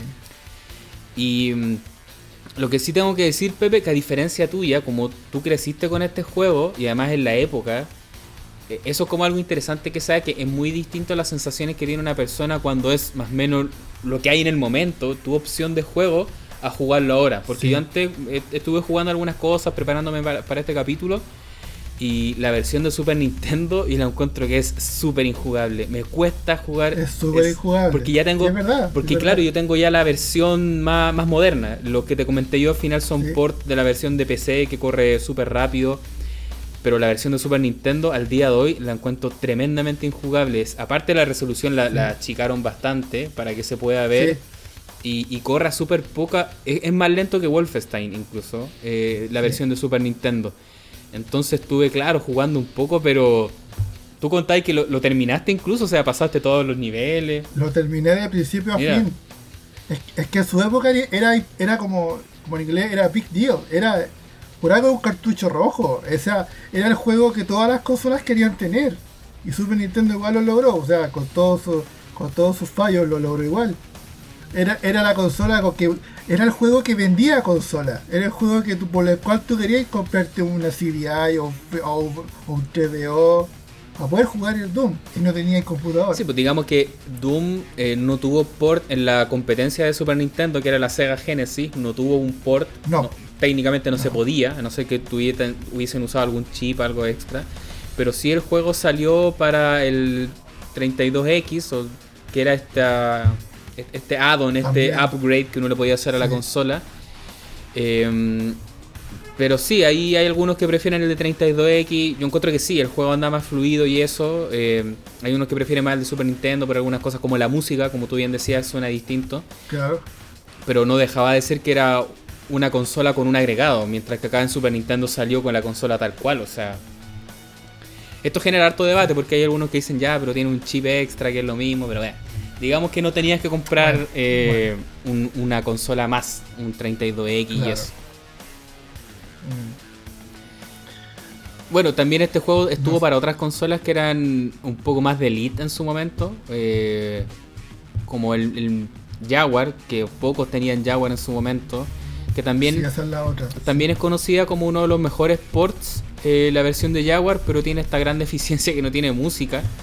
Entonces, Claro, porque es lo que te decía yo que venía como que está esta familia de ports que son todos del, mismo core, digamos. Está el de Jaguar, el de, el de TVO, incluso el de 32X, son todos tienen la misma base, que fue lo que no ocurrió con Super Nintendo. Y es lo que también se ocupó para hacer los ports de PlayStation y Sega Saturn. Y ninguno de esos tiene la música original, todos tienen el mismo como sonido ambiental. Eso, ahí también hay diferencia. Yo entiendo que el, el de Jaguar es bastante cercano porque algo tuvo que ver incluso John Carmack con el de, de Jaguar a nivel de código y eso, pero claro, no tiene música.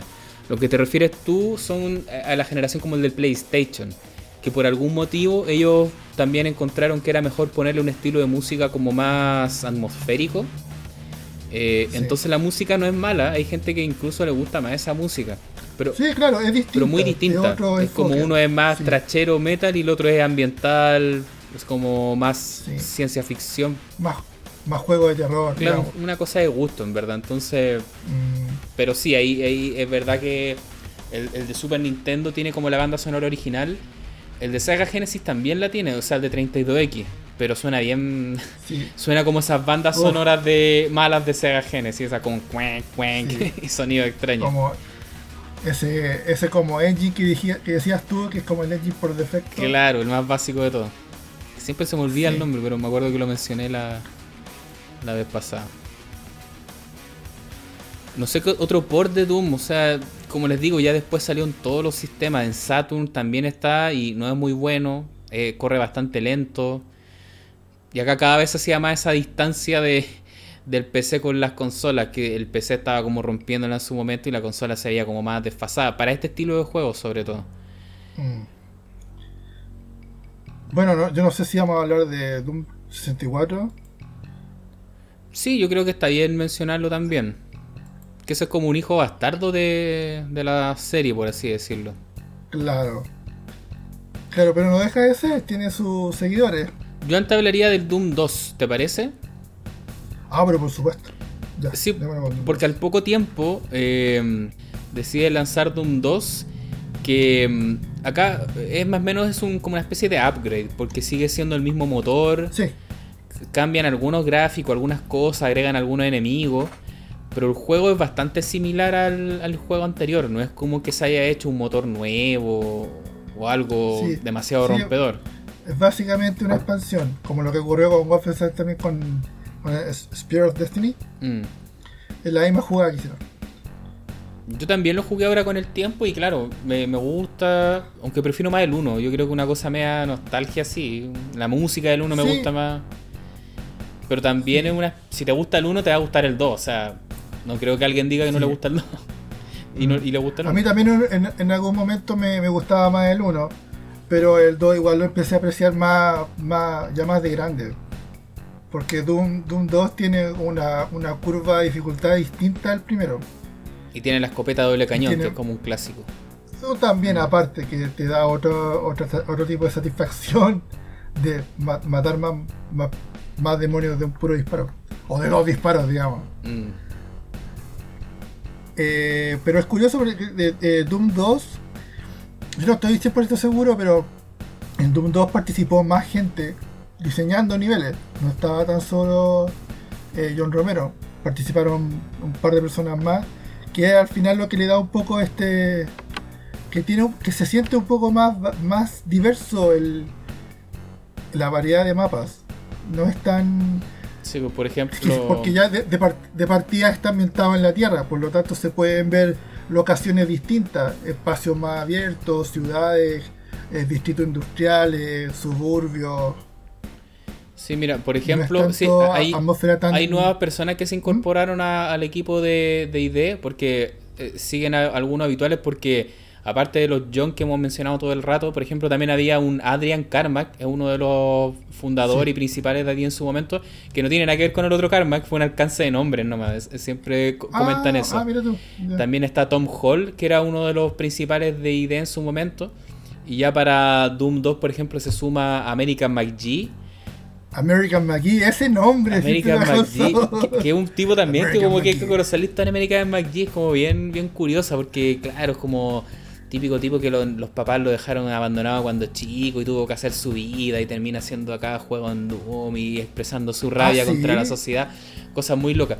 Pero además él después como que se hizo un nombre aparte, porque hay juegos que, que tienen el nombre American McGee. No sé si tú cacháis, por ejemplo, unos, unos juegos medio góticos como de Alicia en el País de las Maravillas que se llaman American McGee Alice. Sí, esos son más nuevos. Estamos hablando como de la época PlayStation 2. Sí, claro. Play 2, Play 3. ¿Ya? Eh, sí, a, lo que iba eso, que American McGee después también se creó una especie de nombre, como que en la industria suena. Ahora está medio capa caída, él pero. tuvo su, su, propia compañía, digamos. Sí, después tuvo su desarrollo, pero después, acá fueron ah, como sus inicios fueron con, con idea en Doom. Y, claro, e, era para complementar esa idea que decías tú de que, claro, que acá ya empezaron a haber nuevas personas que se sumaban al grupo. Mm. Eh, y claro, Doom 2 yo lo encuentro muy emparentado con el primero. O sea, como bien decías tú, es como una especie de expansión. Los niveles, algunos son más grandes, más caóticos. También eso me pasa que algunos que ya son muy extraños. son como una especie de puzzle, algunos, alguna etapa. Mucha teletransportación. Em, sí, sí, sí, sí, Pero igual es un juegazo. O sea, yo me quedo con el 1 porque es el que nos impactó todo en su momento, yo creo. Pero. Es la fórmula. Eh, el 2 es como una expansión, algo que va un poco más allá. Pero no dejaba de ser la misma fórmula del, pasillo, encontrar la llave, las puertas y eso. Ah, antes de pasarnos al, al Doom 3, Pepe, quería mencionar que, eh, bueno, eh, eh, lo que te comentaba también delante, que aparte del negocio de hacer juegos de, de Wolfenstein, de Doom, en idea su negocio era licenciar el motor. Entonces en esta época empezaron a salir los famosos Doom Clones, que eran como clones de Doom, que algunos incluso utilizaban los mismos motores de ID, entonces ID felices que le fuera bien esos juegos. Y ahí salieron algunos como el Heretic, como el Hexen, que eran como juegos un poco de, de brujería, de magos, pero también en primera persona. Y también empezaron a salir competencias, como salió el Dark Forces, que era un juego que también hasta el día de hoy se, se le recuerda harto, que era como un, un, shooter en primera persona de Star Wars. Eh, y uno de mis favoritos que era el Duke Nukem 3D. Que ese yo también lo jugué harto en su momento. Oh, sí, obviamente, Duke. Tenemos que hablar de Duke. Sí, yo creo que también Duke Nukem merece su, su aporte. Eh, ¿Nacémonos con Duke Nukem o tenemos algo más que decir de estos Doom Clones? No sé, ¿no, íbamos a hablar de Doom 64? ¿O no, no da? Yo creo que esos pueden ir a la mano con Duke Nukem porque son más o menos de la misma. Este salió un poco antes. Acuérdate que el. El ah, 64 ya de Nintendo 64 salió un poco después. Sí, ya. Sí, mira, yo le daría un poco al Duke Nukem porque ya después de tanto. Eh, tantos demonios, tantos pasillos y naves espaciales yo creo que Duke Nukem vino a, darle como un poco de, entre comillas, realismo a este mundo. Y, eso fue lo que más llamaba como la atención. Y por eso también terminó siendo como uno de esos juegos bien valorados de esa época, que también empezó a salir en todas las cosas. ¿Realismo en qué sentido? ¿Ah? ¿Realismo en qué sentido? O sea, realismo, bueno, Duke Nukem, muy similar a Wolfenstein, es un juego que tuvo, tuvo versiones anteriores, no nació con Duke Nukem 3D, antes en un juego de, plataforma, de, PC. Y, también el personaje no tenía mucho que ver con lo que fue después, porque Duke Nukem al final termina siendo como una parodia de este héroe de acción ultra macho, que al final es como Arnold Schwarzenegger, es como eso, Duke Nukem, el típico musculoso como con un corte militar y, que tira frases como machista y de acción muy estúpida. Y el juego no se toma en serio, y encuentro que eso es lo bueno. Y bueno, ¿y por qué realista? Te decía yo en el sentido de que, claro, ahora andabas por, por los pasillos de Los Ángeles, andabas en un cine porno, andabas en una tienda de, de revistas para adultos, ese estilo de entornos urbanos más realistas, en una tienda de hamburguesa en ese ah, sentido. Como una, ambientación más como familiar, digamos. O sea, familiar, que a nosotros nos hace más familiar porque es como un, mundo urbano, realista en ese sentido. Claro, claro. Pero igual la historia era súper estúpida, no dejaba de ser que una invasión alienígena que venía a raptar a las mujeres porque la, prácticamente las violaban Chicas. y las de babes, venían a robarse las babes. Claro. Las violaban y las usaban como para engendrar bichos, una cosa así como... Y por eso Duke Nukem tenía que salvarla y salvar al mundo. Yo no recuerdo que mencionaran la parte que la violaran. Yo solo sabía que la, la raptaban y la hacían experimentos. Eh, es, como, es eso, porque la, la usaban para engendrar Ah, sus bichos, bueno, o sea, como Alien. Si vamos a, si vamos a especular, ya vemos.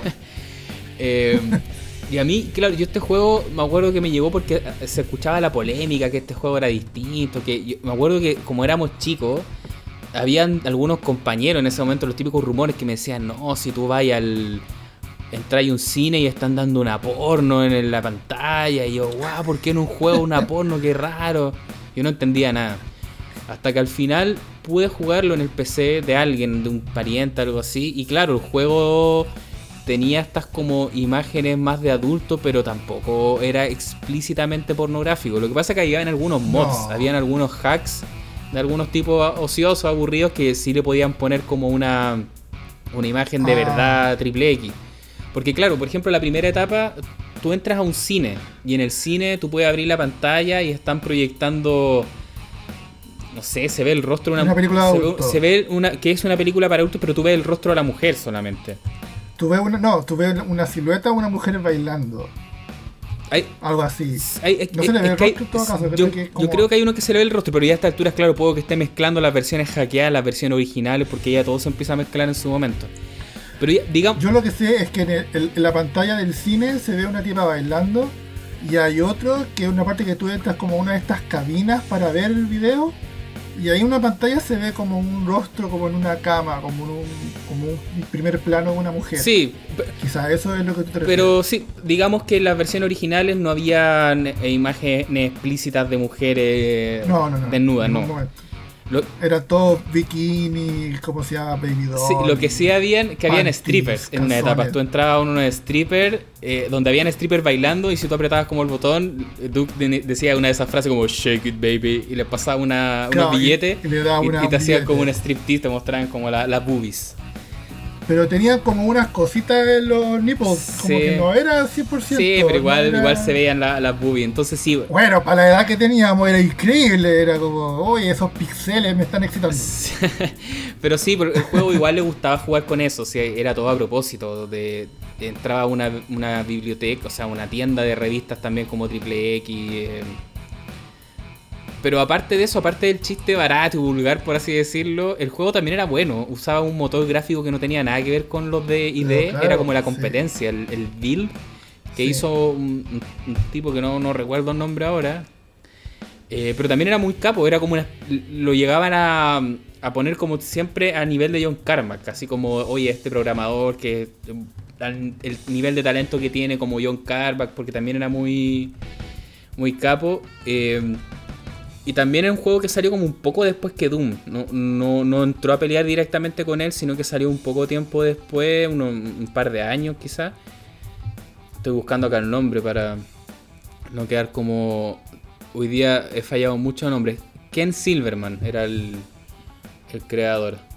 Y mira, el juego salió en noven- 95, o sea, dos años después de Doom salió Duke Nukem. Y yo creo que ese fue como su aporte, este tema de...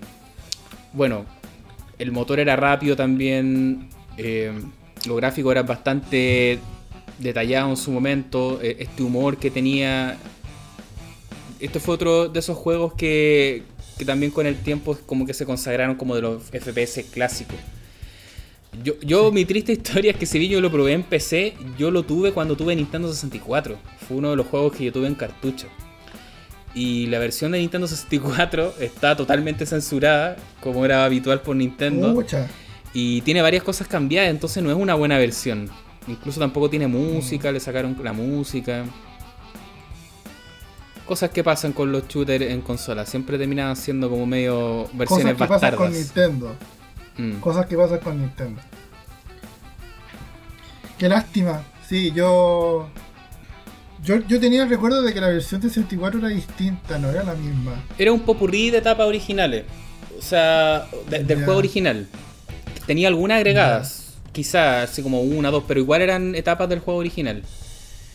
Pero, parece que no tenían la, la misma como línea histórica, digamos, como que...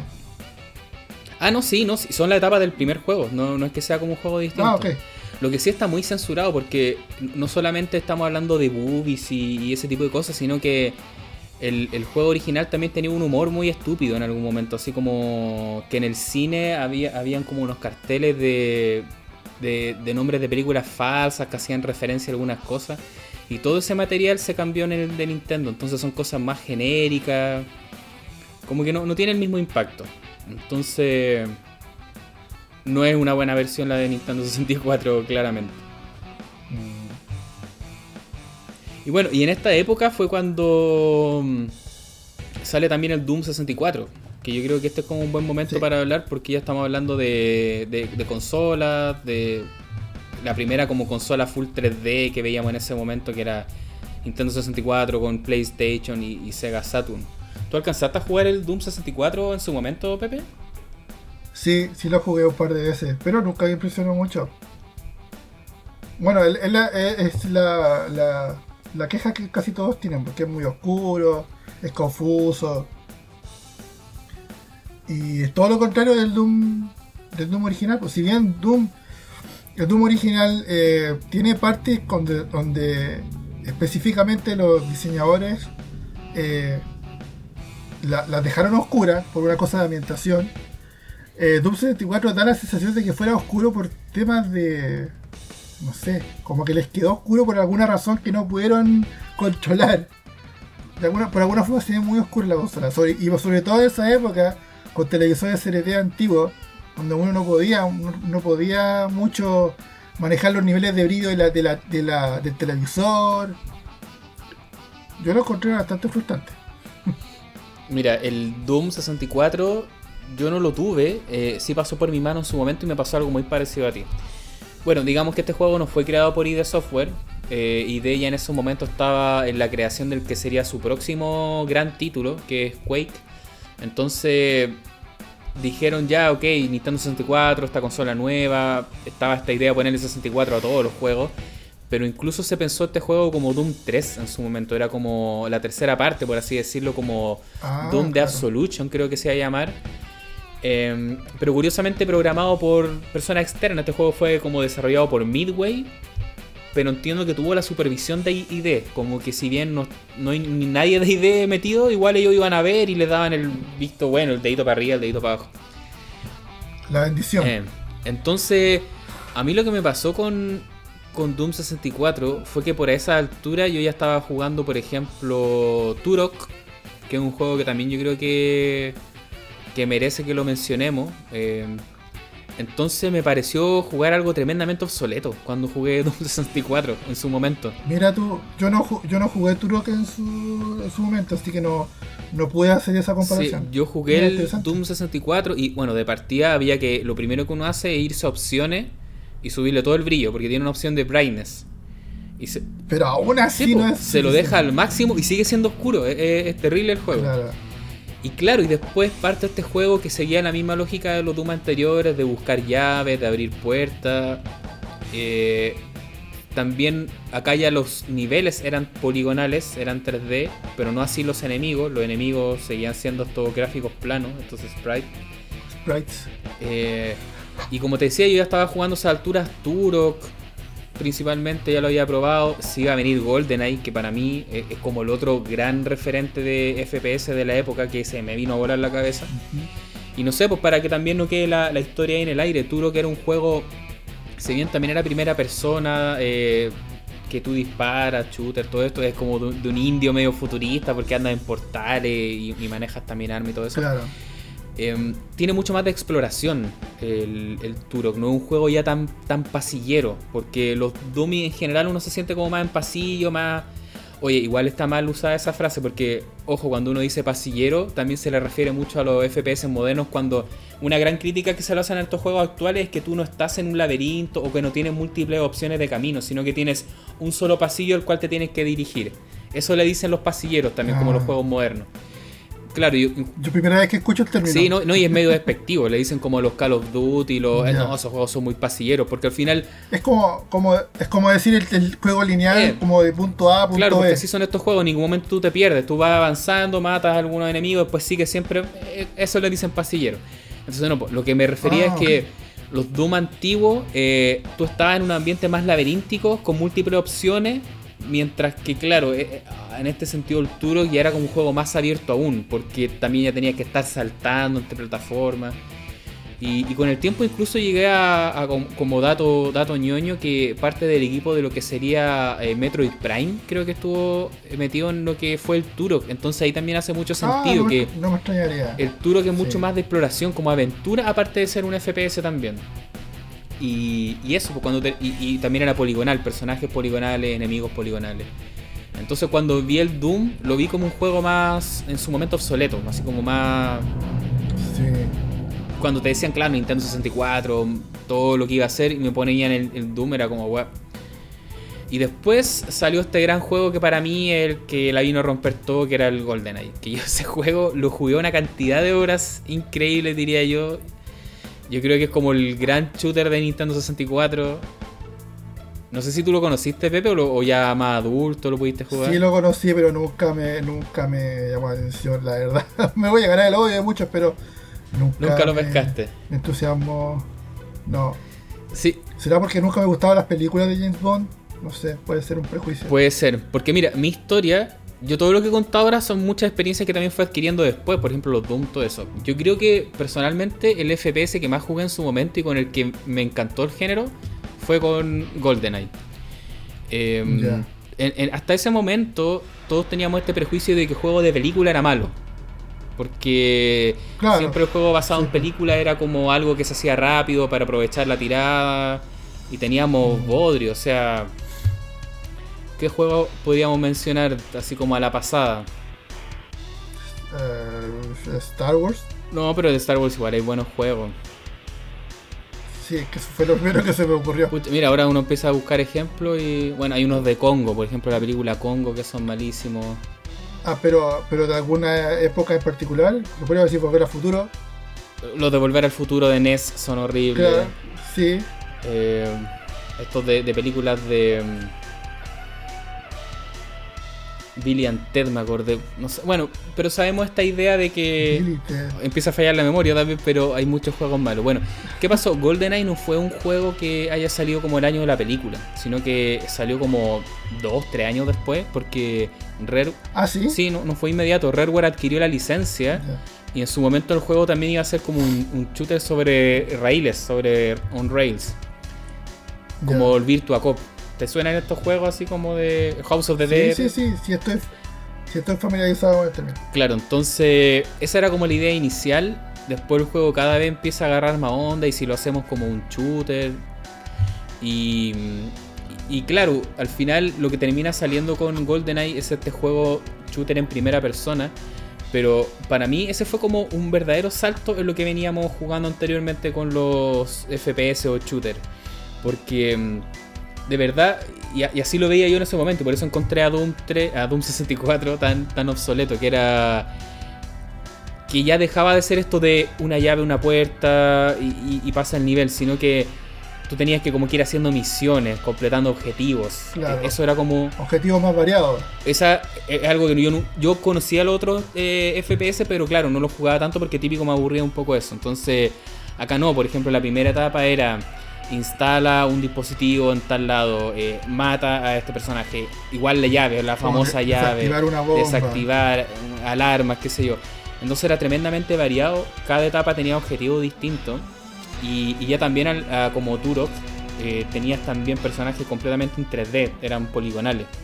Y no sé, pues Mm. tenías temas como de, de que cuando tú le disparabas en la mano con, con James Bond, porque está basado sí, en una película de James Bond, tú eres James Bond, si le disparas en la mano, los personajes tenían animaciones distintas que cuando le disparaban en una pierna, en el pecho, eh, hacían reacciones distintas. Entonces, esa era como mi idea que yo tenía en ese momento del FPS. Y después volver a jugar el Doom 64 con estos personajes como de plano, con, con poca variedad. De verdad lo encontré como tremendamente obsoleto. Y nunca enganché con ese juego. Sí.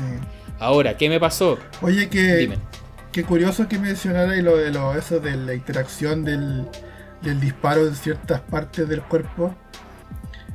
Eh, me llama la atención que Nintendo haya dejado pasar eso y considerando que todo lo que censuraron en Duke Nukem, que al final Duke Nukem es, un- es una, es, un- es una broma todo el juego, es como...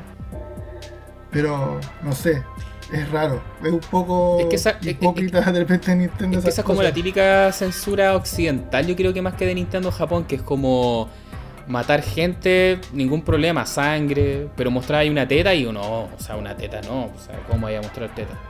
Que es una estupidez, pues, o sea, parte del cuerpo humano.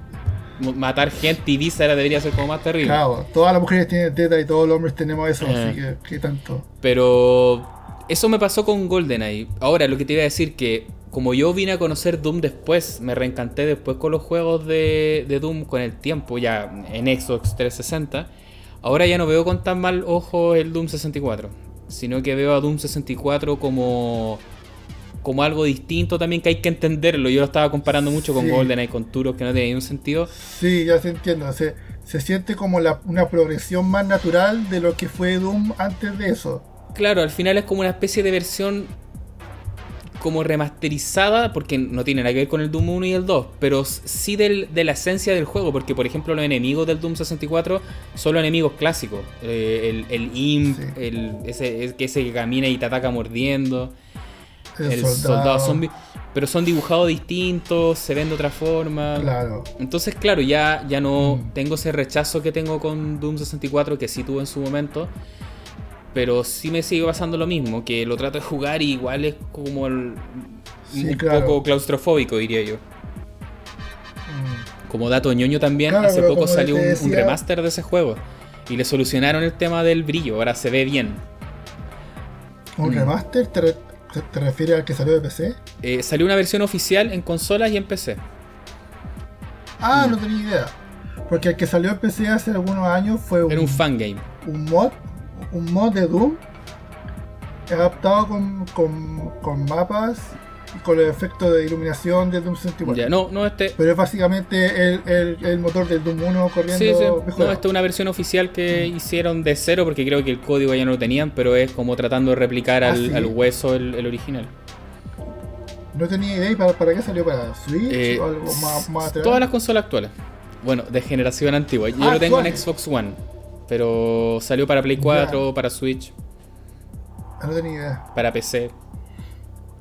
Ya. Eh, bueno, eso era como el off topic. Yo quería eh, hablar un poco más del el GoldenEye, porque bueno, lo que les decía, pues, GoldenEye para mí fue el juego que al final me hizo encantarme de este género. Y, y también, a diferencia tuya, yo había visto un poco antes o en ese mismo momento la película GoldenEye. Y, y a raíz del juego, como que yo rayé con la película, con James Bond, y me puse a ver otras películas de James Bond. Yo rayaba con James Bond, así como. Ah, o sea, tú jugaste el juego y después viste la o- película. no me acuerdo qué fue primero o qué después, pero gracias al juego me hice fan del personaje. Después me gustaban mucho las películas de James Bond, pero fue todo gracias a los juegos. Ah, cacha. Porque una cosa era el juego, que tenía esta campaña individual donde tú manejabas el personaje y, y cierto, con mucho de esto, lo que te decía antes, habían etapas, por ejemplo, que tú ya tenías que sacar fotos de algunos elementos, tenías que salvar a alguien, tenías que escapar de algún lado. Entonces de verdad era un FPS, un shooter muy variado, que te daba muchas opciones. Y tenía muy buena música también, jugaban harto con el tema James Bond, pero como era habitual de Rareware, bueno, Rareware eran como los que siempre hacían en Nintendo 64 donde se lucieron, ellos sabían manejar muy bien el, el hardware de la consola. Y, y el- Sí. y la segunda patita, ¿por qué me vicié tanto con este juego? Porque agarrando la onda que tenían los FPS de la época, eh, tenía un modo como deathmatch, así como de, de disparo, pero nada, pues a la vieja escuela nomás, con pantalla partida. Y ahí con, con amigos que teníamos en ese momento pasábamos horas y horas matándonos en el GoldenEye, Mm. porque Nintendo 64 también tenía la gracia que tenía cuatro controles, que no era habitual. En las consolas anteriores siempre uno tenía dos. Y para jugar más tenías que tener el multitap que nadie tenía en ese momento. Cuando yo era niño Sí, nadie conocía a nadie que tuviera un multitap. Eh, pero en la Nintendo 64 sí, pues tenía esta opción de, de cuatro jugadores. Entonces había un modo de donde uno podía hacer como batallas deathmatch con varias opciones. Podía elegir tu personaje. Y no sé, pues tenía aparte de James Bond, tenías todos los soldados que aparecían en el juego, tenías personajes extras que no tenían nada que ver con, la, con GoldenEye. Entonces de verdad ahí pasamos horas y horas matándonos, me conocía a todos los niveles y a esa altura y ahí fue como un, vicio que, teníamos con GoldenEye. Entonces por eso es como uno de los grandes FPS al menos que, que pude jugar en la época. Sí, todo un prodigio fuiste. Después salió el Perfect Dark, que es como considerado el, el sucesor espiritual, le dicen a ese juego. Oye, yo, yo quería agregar un poco, quizá un poco eh, explicar por qué a mí no me porque si bien tuve la oportunidad de haberlo jugado, un amigo lo tenía, un amigo de 64 lo jugó el harto, pero claro, cuando él me hablaba de GoldenEye, James Bond, yo no pescaba, yo hablaba de hablaba de otras cosas, hablaba de Donkey Kong Country, no sé, otras cosas que estaba jugando. Pero claro, yo en esa época, en los 90, yo fui bastante, eh, en la medida que se pudo, fui bastante cinéfilo, se veía mucho cine y me tocó ver las películas de James Bond antiguas, me tocó algunas ver, eh, las pillé en el cable, otras las arrendé en videoclub, en VHS. Y pucha, hay, hay algunas que son buenas, las películas de Sean Connery son bastante decentes, pero las películas de la época 60-70 eh, con el actor este, el, Roger Moore, qué circo que son, son tan malas, son un una estupidez, como que todo está perfectamente calculado para que el tipo se salve, entonces como que no, yo ahí yo empecé como a tener ese rechazo con el, con el personaje King Bond, más encima que la nueva GoldenEye tenía este tipo el Pierce Brosnan que nunca nunca me convenció tampoco, entonces como que fue por eso más que nada. Pero yo no pongo en duda que el juego era espectacular, sí. Yo, yo ni conocía las películas de James Bond. Yo creo que en ese momento vi GoldenEye, que hasta el día de hoy me gusta, es una buena película. Y claro, después con el tiempo vi para atrás la de James Bond y hay una buena, una muy mala y una que son un chiste. Pero me gustaba el personaje, como el, encanto que tenía, la música, esa onda de espía. Sí. Que. Sí, la, temática básica es como el espía, el espía de eh, inglés. Lo encuentro súper eh, atractivo pero nunca lo han podido explotar bien, o siempre como que se caen o caen en la ridiculez. No, y es que al final ya es como eso, como mucho de cultura pop, son. Ahí no estamos yendo como en la otra. Pero por ejemplo, eh, Metal Gear 3, el Snake Eater, tiene mucho de, de las películas de James Bond. Hasta la canción, la intro, toda la onda de trama rusa y todo. Eh, ahí uno ve cómo empiezan a, a influenciar a, creadores más modernos y eso. Claro. Oye, yo creo que le tiré, claro, todas las flores al, al GoldenEye. Para mí es uno de los grandes FPS de, la época y, el primer gran exponente que tuvo en consolas. Porque GoldenEye fue un juego que salió para Nintendo 64 y ahí se quedó. O sea, no salió ninguna otra plataforma.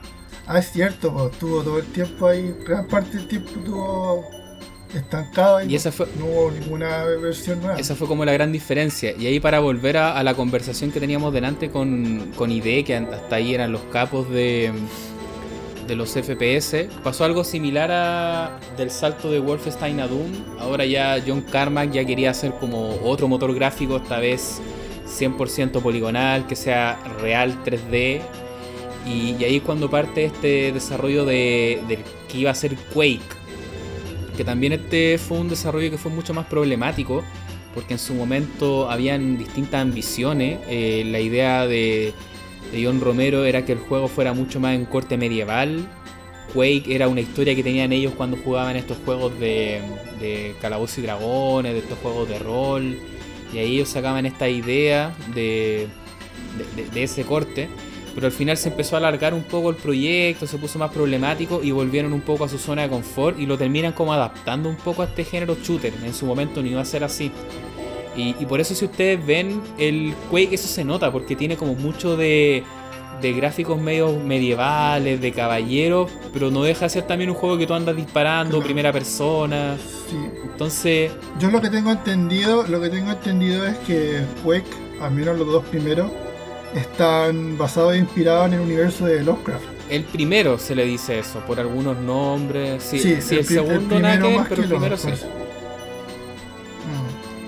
Y claro, este juego viene a ser como el, el primero que es full poligonal. Acá ya los personajes también eran poligonales, eh, a diferencia del anterior que seguían siendo planos. También tiene la, la gran gracia de que la música del juego origi- original la hizo esta banda americana eh, Nine Inch Nails. Nine Inch Nails. Él era un fan de Doom. Ma- ma- más que la van el, el, el líder, el. Sí, Trent Reznor era fan de Doom, entonces cuando le ofrecen el proyecto él queda como feliz porque era fan también de, Sí. de- de los productos que hacía y de software. Y no sé, ¿tú jugaste Quake en su momento, Pepe? O Sí, pues, sí. Sí, fue, fue extraño, pues jugué, jugué primero el 2, después el 1. Pero me gustaron los dos igual. El primero, me gusta esa ambientación que tiene tipo Lovecraft, como un poco medieval, como alquimia. Eh, claro, me gusta porque me gusta la verticalidad que tienen los Quake. Eso de los... Los... ¿Cómo se llama? los ascensores, los precipicios, lo- la- ¿cómo se llama? los dungeons, lo- los subterráneos, que va está en altura, puede explorar más verticalmente. Que eso se explotó harto. Que comenzó con un poco. que con Doom se empieza como a explorar. Y ya con Quake se siente este, la evolución natural de la exploración más vertical. Claro que ahora ya eran totalmente 3D, ya, ya se podían hacer Por- esas cosas. Claro, por lo mismo. Y se ve también to- toda esta mecánica nueva de, de zonas secretas. Uno puede, por ejemplo, es, es muy característico el- uno de los primeros secretos que encuentro en el juego es que tú tienes que meterte debajo del agua y pasar por un túnel debajo del agua y sale a una zona completamente distinta. Eso es, eso es una idea súper nueva para la época. Que, que te lo permitía, que te lo permitió el hecho de que el juego sea 3D real. A mí me pasó algo parecido a ti, que, que yo en esta época, claro, yo siempre fui de consola, yo le he contado que pasé de, Nintendo NES a Super Nintendo, a Nintendo 64 y era como el niño Nintendo en su momento. Entonces estaba metido en esto, pues en Turok, en GoldenEye. Pero por esa época tuve acceso a, a computador, ya tuve un computador también yo y... mm, Claro, yo creo que conocí o jugué más Quake 2 en su momento. Ese fue como el que... Quizá acá cuando llegó a a Chile llegaron más o menos juntos, no sé cómo habrá sido un poco la historia, pero también tengo más acercamiento con el, el Quake 2 principalmente. Sí. Eh, y también el primero no estuvo tan disponible en consolas porque salió para Nintendo 64 y salió para Sega Saturn, por ejemplo. No salió para, Play- para PlayStation, también. no salió el Quake 1. ¿No? no. Ah, no. Ah, tiene razón, fue el 2. Ya. Acá, sí, acá parece que me estoy pegando unos chamullos porque yo antes de tener PC igual jugué harto de, yo me pasé de Nintendo 64 a PlayStation y en PlayStation también jugué mucho el, el Quake 2 que tiene un, un port bastante bueno. Pero sí, el Quake, Yo no tuve PlayStation en su por época. algún motivo, claro, jugué Quake en PC, pero no tanto, no le di como tanta bola en su momento. Pero igual me parece que, claro, es un buen juego bastante rompedor en su momento, era de los primeros shooters que tenía gráficos 3D, lo que mencionaba adelante. Eh, pero sí, pues pasó que más o menos después conocí el 2 y me quedé con ese. Sí, el, el 2 yo creo que lo que vino a marcar más el fenómeno que causó el 2 fue, yo creo, todo este tema que surgió con las tarjetas aceleradoras 3D, de que si tú tenías una tarjeta el juego se iba a ver como 200% di- mejor, que se iban a- lo- los gráficos eh, iban a correr más rápido, los gráficos se iban a ver mejor. Yo creo que eh, por ahí va, porque claro, está está el tema de que John Carmack siempre quiso mejorar las tecnologías y en el Quake 2 se nota mucho que él que lo que lo que quiso es meterse al al, a la- al tema de la compatibilidad, compatibilidad con las tarjetas 3D. Y después de eso eh, explotó el mercado de las tarjetas 3D, que la Voodoo 2, todo eso, que fue muy famosa en su tiempo, que era la tarjeta definitiva para jugar para jugar Quake 2. Oye, y fue en este Y- en este tiempo, eh, el- como bien te comentaba adelante, el desarrollo de Quake fue como bastante accidentado y acá es cuando John Romero deja la compañía, acá sale de, de ID Software. Ah, es cierto. Entonces, por Sí. eso es considerado que él trabajó en Quake, pero no fue como el, el, que lideró el proyecto al 100%, entonces hay cosas de él y hay cosas también de los otros diseñadores, porque él no estaba al 100% de acuerdo que haya sido un shooter más, él quería hacer otra cosa. Entonces al final ahí como que le piden que renuncie y el tipo se va. y es donde forma esta empresa... Hay, hay un entertainment, si no mal recuerdo. Bueno, que se dedican a hacer este famoso juego, el Daikatana, el que hasta el día de hoy es como una leyenda también de, de estos development hell, este concepto de cuando un juego tiene un desarrollo de años y que no se completa nunca, y que promesa y que se resetea. Eso es lo que le dicen el development hell, así como el infierno del desarrollo. Y Daikatana es como uno de los principales eh, ejemplos que siempre dan. Porque, eh, como les mencioné en su momento, siempre estos juegos que estaba haciendo ID Software funcionaban de la manera de que John Carmack presentaba una tecnología nueva, un motor gráfico nuevo, y en base a eso salía el concepto del juego que utilizara muy bien ese motor. Entonces, en este caso, como a John Romero se le empezó a meter el bicho de, de hacer las cosas al revés, de que el full diseño, full creatividad, y en base a eso saliera un motor gráfico como a pedido. Eh, y él trató de ir por ese camino. Entonces Daikatana fue como su, su caballito de batalla que iba a poner todos su, sus temas de diseño, poder creativo. Pero ahí faltó la otra parte, porque no estaba el, genio, el capo del desarrollo que era John Carmack. Entonces fue muy accidentado el, proceso. Mira, incluso te, cuento que toda la primera etapa de, desarrollo de Daikatana, eh, Ion Storm se llama la compañía que fundó en ese momento, de no te dije otra cosa. Em, fue hecha con el motor de Quake. Porque pesa todo que él sale de la empresa y tenía como cierta rivalidad. E, e, igual él licenció el motor de Quake. Sabía, igual él nunca lo negó, nunca dijo John Carmack no sabe nada, no, siempre dijo de tipo un capo, sabe lo que hace. Y licenció el motor de Quake. Y así partieron haciendo el Light Katana, que era un juego muy de orientado a la campaña monojugador, no era tanto de batalla, sino que de una historia que quería inventar, una cosa media. Bola Romero de mitología, de fantasía y cosas raras. Parte el juego, años haciéndolo en Quake, y después va a una exposición donde estaba mostrando los avances de Quake 2. Entonces John Romero ve Quake 2 y lo primero que ve el motor gráfico del nuevo juego y dice, hay que hacer de katana de nuevo.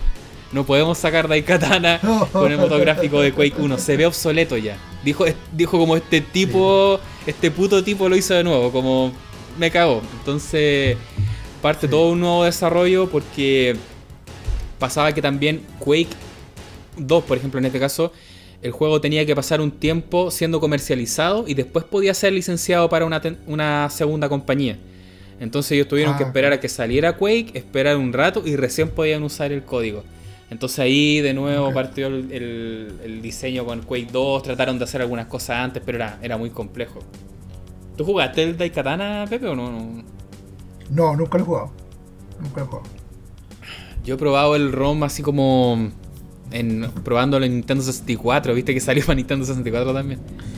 Ah, me doy vuelta y no sé qué hacer y me aburro y lo apago, pero creo que PC es la plataforma que hay que probarlo. La versión de 64 es como muy. es peor aún porque no es un juego que se lleve muchas flores, es, bastante conflictivo el juego, pero yo creo que medio a nivel histórico es interesante probarlo, así como la versión de PC, por todo lo que supuso en su momento, pero mm. no es conocido, claro, como que sea un gran juego. Así que yo lo he probado solamente a la pasada en Nintendo 64 y, claro, no es como un juego que te llame mucho probarlo.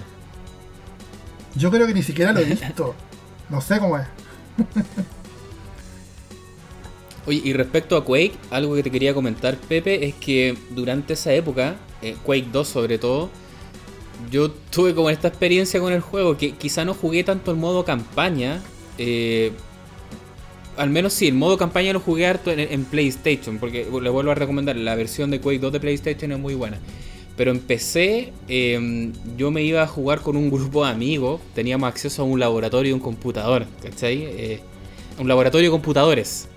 Entonces que estaban todos conectados en red. Entonces jugábamos Quake 2 en LAN Y ahí pasábamos también horas jugando ese puto juego, porque eso nos daba mucha risa. Yo no, en ese tiempo, bueno, y hasta el día de hoy, yo no soy un gran jugador así como de multiplayer online. A veces me envicio un poco, pero no soy fanático de tanto jugar al online, porque me gusta harto el tema de, la sensación de la otra persona, de los comentarios, lo que te va diciendo. Eso es como parte de, de lo que me gusta de jugar en multi. Y al menos cuando jugábamos en LAN, eso era entretenido, que estábamos ahí cerca. Pues entonces nos reíamos mucho de cuando alguien mataba a alguien, cuando alguien se caía, cuando le pasaba algo. Entonces, Quake 2 para mí, empecé, eh, le di mucho al multiplayer. Esa fue como la experiencia que, tuve harto. Y también había. yo creo que también esa época. Dime. Dale, dale. Ah, lo, que te iba a comentar que también, al igual que Doom, Quake también fue un juego que hubieron muchos mods. Entonces, por ejemplo, yo me acuerdo que jugábamos un mods que estaba basado como en la. como, en una, temática más de guerra mundial que se llamaba como D-Day, así como del día D. Y al final también en un enfrentamiento entre como los aliados y los nazis o el eje, una onda así. Y también eran horas de risa porque también éramos dos bandos y teníamos que atacar al otro y éramos como un grupo de 3 y 3, 4 y 4. Y eso, por algún motivo, me quedó muy metido como en el Quake 2, lo que es el multiplayer. Siendo que el juego, la campaña también es bastante entretenida, no es algo como que uno pague al otro. Es que, claro, pasa cuando ya el juego ya se vuelve como una excusa social para juntarse con los amigos, es otra cosa. Es lo que te iba a decir, porque al final eh, Quake 2 llegó en esta en este en esta época donde ya comenzó la época de los cibercafés, del LAN party, que son métodos, eran formas nuevas de jugar los videojuegos. Jugarte con tus amigos, conectar en una red, en una universidad, en un colegio, en un cibercafé. Sí. Que yo creo que comenzó por ahí, por Quake 2, porque ya, en mi, en mi caso también, yo conocí también Quake 2 harto con el multiplayer. De hecho, Quake eh, hizo el primero también, no solamente el 2, sino que Quake fue como el que originó, de cierta forma, esta LAN Party. Eh, en Estados Unidos están como las QuakeCon, que son como eventos anuales que siguen jugando los Quake también, el 1, el 2, y, todo conectado en red. Y claro, estos son como los juegos que partieron con eso.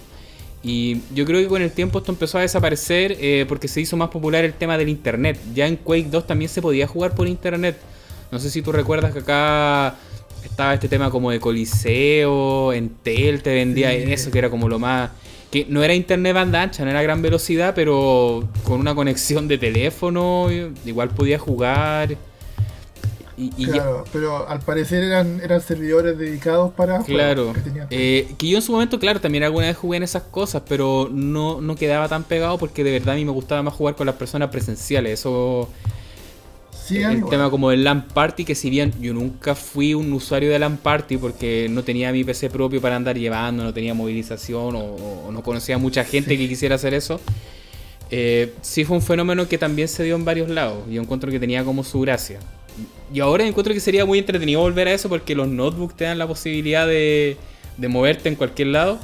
Pero ya no se hace tanto, ahora están todos pegados en el internet y por ahí se juega nomás, como que Quizás hay que volver a. están fome, están. No, yo, no cambio la experiencia de, del, cara a cara. No, no, tanto con PC, sino que en general. Por, ejemplo, juegos de pelea. Mm. Los juegos de pelea lo tan aburrido jugar por internet. Sí, con un desfase tampoco. Como que se pierde esa experiencia. Mm. Esa experiencia de tener tu rival al lado y verle la cara cuando le ganáis o cuando te mm. ganan, no sé. Sí, como dato, ñoño también, estos mismos enfrentamientos de, de Deathmatch que tenían eh, en Quake, en Doom, originó toda esta jerga también que era como bien ofensiva, pues cuando alguien le ganaba al rival era como el Saki, de, todas esas tonteras que se decía a los gringos. Entonces era como, ah. tenían una especie de lenguaje bien ofensivo contra el otro. Y ahí fue donde, eh, cuando salió el, el juego de Aikatana, salió ese famoso cartel que decía John Romero como, is going to make you his bitch, una onda así. Era una publicidad. Una publicidad de Katana que usaba ese lenguaje, pero ahí como que a nadie le gustó y se lo tomaron a mal y lo hicieron mierda al hombre por haber usado ese cartel. Pero era parte del vocabulario y la forma que tenían de comunicarse estos tipos en los deathmatch, que era como bien de, de, atacarse como uno al otro. Pero también muy en tono de broma, si no era tan en serio la cosa. Em, pero, pero, pero, en una publicidad, claro, no, no se No, no es lo mismo. Cuando tú estás en tu núcleo con tu con tu clase de gente, así como en, no sé, ¿cachai? Con tus códigos, ah, claro, que lo haga abierto y te van a mirando, quedan mirando como, wey, ¿qué onda? ¿Qué pasa acá? Claro. Es como si viera, viera en una una publicidad de ropa interior y te, voy a dar por culo. No, sé. no es muy apropiado. Sí. Oye, a, propósito de Quake también, em, yo con el tiempo me puse a jugar la campaña del Quake 2 también en, en Xbox 360, porque ahí se puede jugar un, mod que es como, un port, disculpa, que es como bien fiel, pero también no, lo he logrado terminar, es como uno de los pendientes que tengo hasta el día de hoy. Eh, de estos que hemos conversado de he jugado Wolfenstein, Doom los terminé, eh, pero Quake ahí los tengo como pendientes todavía. Esos son juegos que tengo que volver en como al, modo campaña al menos. Quizá en el Quake 2 de PlayStation le di harto, pero ahí nomás. Hablando un poco de los, de los ports de, consolas nuevas de estos juegos, a mí me gustó mucho el port de Doom de, de PlayStation 3, Xbox 360 que si bien no es muy bueno en términos de, de, optimizaje, como que no corre muy bien, como que se da con, los, con los frames por segundo, como que queda un poco bajo. Pero lo que me gusta de ese juego, que al contrario de, lo que para lo que fue hecho del multiplayer por internet, tiene un multiplayer local muy bueno, que tiene la, posibilidad de, tener dos pantallas del juego en la pantalla. Ah, claro. Que es como, digamos, un método rústico de tener un, un, un screen. Eso es muy de los consoleros. En PC nunca existió la pantalla dividida, entonces claro, eso es como muy de, de los que jugamos en consola. Como te decía yo, por GoldenEye para mí eso era como mi forma de jugar con, amigos en un momento. Claro, entonces ver, ver, para mí ver Doom con split screen y que en realidad no es, no es como tal, es la misma pantalla eh, duplicada, pero dos jugadores distintos en una, en una, en una sola pantalla fue fue fue genial o sea que ganas de tener que ganas de tener un hermano mayor o un hermano chico al jugarlo lamentablemente yo soy hijo mm. único y no tengo muchos amigos cercanos pero claro pues yo lo, primero que hice le, avisé a un, a un, amigo que es con el que jugaba Doom cuando chico y él también tiene Play 3 yo le dije, ya, pues juguémoslo. Pero no, ven para acá, para la casa y juguemos la capo. Si el juego tiene para jugar con dos pantallas al mismo tiempo y claro, fue otra cosa.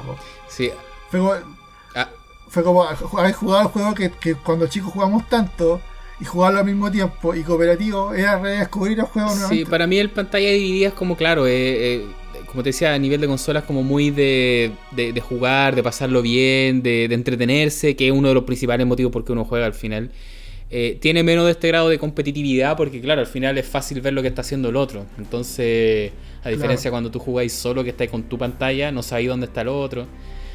Pero sí, todos esos agregados se, agradecen también. Yo creo que suman también a, este tipo de juegos.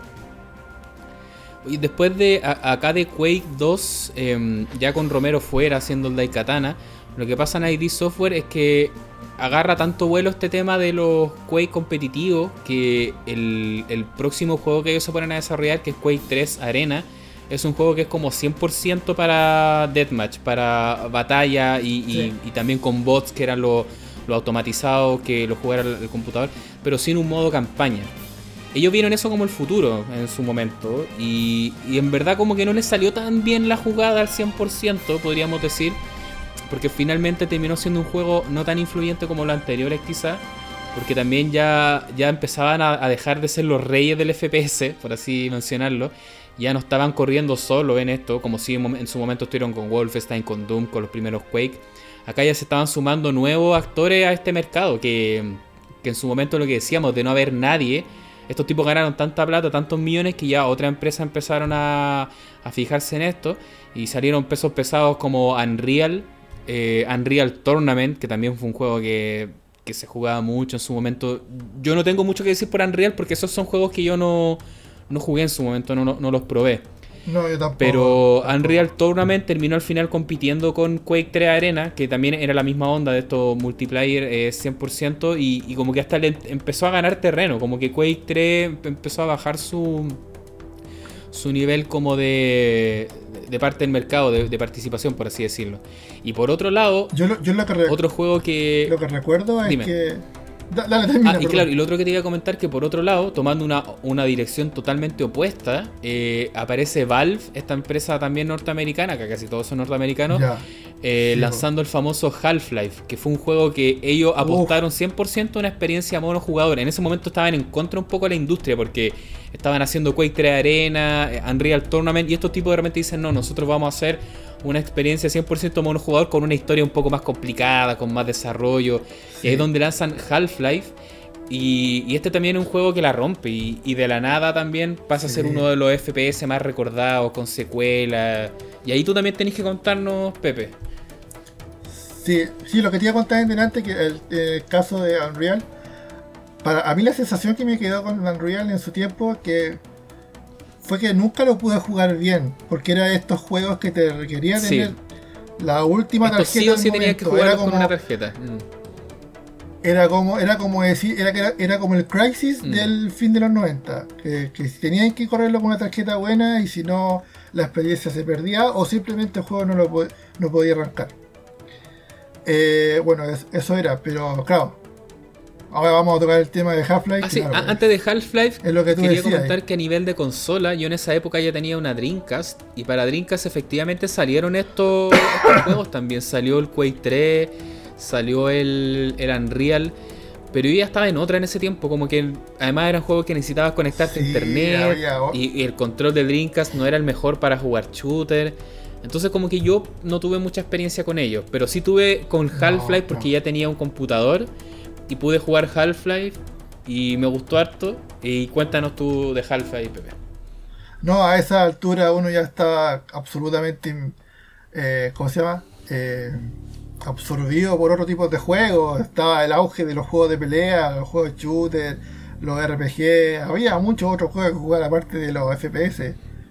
Yo creo que mi época más más fuerte de FPS fue incluso después. Después, ya en una época cuando ya tenía un computador donde pude correr estos engines que te decía de Doom y ahí empecé a jugar juegos de FPS de nuevo con un buen PC. Que, ya, que ya habían pasado hace harto años. Claro, cuando ya pude jugar eh, Half-Life 2, ahí yo me considero que es mi época de oro de FPS. Pero antes de eso fue Doom, Quake y fue como. y listo empecemos a jugar juegos de PlayStation, salió Metal Gear, es, todo un, cuento aparte, es otra historia. Yo ya dejé, había dejado de lado los juegos de FPS porque habían temas más que encontraba más atractivos. Pero... Otro, otro tipo de narrativa, otro tipo de. Y, volviendo al, Half-Life, a ti fue un juego, porque yo, creo que también ahora cuando uno habla de los grandes en FPS siempre sale que Doom, que sale y también en algunos momentos Unreal y también suelen eh, Half-Life también sale. Para ti también fue un juego importante sí, en su momento porque a mí me pasa algo curioso con Half-Life. Claro que sí. Y fue bastante accidentado mi encuentro con Half-Life porque eh, Half-Life yo lo jugué y lo disfruté en una época mía donde yo fui muy otaku. Estaba muy metido con la cultura japonesa, mm. muy, muy metido. Y Half-Life llegó en un momento, bueno, a mí siempre me ha gustado el cine, cine de todo tipo. Entonces, Half-Life fue como de los primeros juegos donde yo me, metí harto en la historia de lo que te iban contando, porque era una intriga, una intriga de principio a fin, lo que pasaba, estos personajes misteriosos, y al mismo tiempo estaba lleno de acción, que tú eras y que tú no eras el típico héroe, no eras el típico militar, no eras el típico Schwarzenegger, era era un, un físico teórico que de un momento a otro se ve metido en este conflicto con alienígenas que llegan a, la Tierra por un accidente que ocurrió en una, en una, en una planta de investigación. Y resulta que tú, tú eres la única persona que tienes un, traje capaz de resistir todos los todos los peligros que se te vienen en el juego radioactividad, armadura, que es más que nada una forma, un gimmick para poder eh, presentarte todas estas estas mecánicas de juego nuevas. El salto largo, que al final son todas cosas que hace el traje. pero al, mismo tiempo son mecánicas nuevas que, te agregan en el juego. Eso de que el traje funciona con, con energía, que es el pretexto para que tú tengas que recoger ítems que dan energía, que es como el armor, digamos. Es como, la traducción de los, puntos de armadura de Doom a las baterías del, del, suit de, de Half-Life. Y más allá de eso, la historia es cuenta aparte, brilla por sí sola. Las locaciones. Sí, a mí me pasó que yo en ese momento tenía PC, me, lo conseguí de una u otra forma. Y, como ya venía de claro, de, del GoldenEye, de todos esos juegos, porque venía más de consola, eh, me gustó, sentía que no se veía como un shooter obsoleto como me pasó en su momento con estos que seguían más el tema más lineal, por así decirlo, de, abrir puertas o estos laberintos. Pero creo que no lo terminé, pero llegué como a uno de los últimos mundos, el último jefe. Pero algo me pasó que ya me gustó el juego, todo, pero yo nunca rayé, nunca fue como un fan de Half-Life, así como decir como, oh, el juego increíble, como que bien, me gustó y Incluso con el tiempo, entiendo que, claro, después la secuela que también estuvo en PC salió para Xbox, para la Xbox original. Nunca jugué ese juego. Y, entiendo que hasta el día de hoy, como que hay mucha gente que llora por la tercera versión que no, salió nunca. Es como uno de los grandes juegos que todos esperan. Sí, como tú decías, el primero es, es bueno como es, pero no marcó, no marcó como la secuela. La secuela probablemente una de las secuelas más anticipadas de la industria, Half-Life 2. Se demoró su tiempo en salir, pero salió. También ocurrió un episodio como que hubo una filtración masiva de cosas de Half-Life 2, que se tuvo que retrasar el proyecto. Hubo todo un, todo un tema ahí. Yo no me acuerdo muy bien. Eh, pero claro, eh, yo creo que mi época, mi, mi época más de jugador FPS en PC fue con Half-Life. Y eso que yo no jugué Counter-Strike. Claro, porque el, Counter-Strike claro, es como el multiplayer al final de Half-Life, pero es como funciona un, juego separado al final. Exacto. Pero lo que lo que la rompió con Half-Life fue la historia. Mm. Que uno lo que quería era saber lo que pasaba. Y ahí ocurre también lo que dices tú, porque que ocurrió este este como crash en la, en la compañía Valve, que mucha gente se terminó yendo, que el proyecto se le fue de las manos porque lo, se le fueron los escritores, los guionistas, muchos desarrolladores. Y la, y la tercera parte, es que en realidad es, en un principio iba a ser, porque está Half-Life 2, después viene Half-Life 2 episodio 1, que es como una expansión. Episodio 2, y lo que, lo que iba a venir después era episodio 3. Después pasó el tiempo y se, hubo el rumor que no, ya no va a ser episodio 3, va a ser Half-Life 3. Y bueno, y aquí estamos, pues nunca ocurrió. Claro, y el chiste es que al final ahora el, este, este famoso Gabe Newell, que es como el, dueño, el directivo de, de Valve, gana actualmente ganan tanta plata con Steam y eso que no están ni ahí con hacer más juegos, como que ya hecha. Claro, exacto. Está forrado. Valve es el dueño de Steam, entonces ya no... necesitan inventar juegos a esta pues. altura. Lo que sí es que hasta hace poco, bueno, todavía siguen desarrollando fuerte lo que es realidad virtual. Hasta hace poco, el año pasado nomás, salió un Half-Life nuevo. Pero no es el Half-Life que todos querían, es un Half-Life nuevo, sí.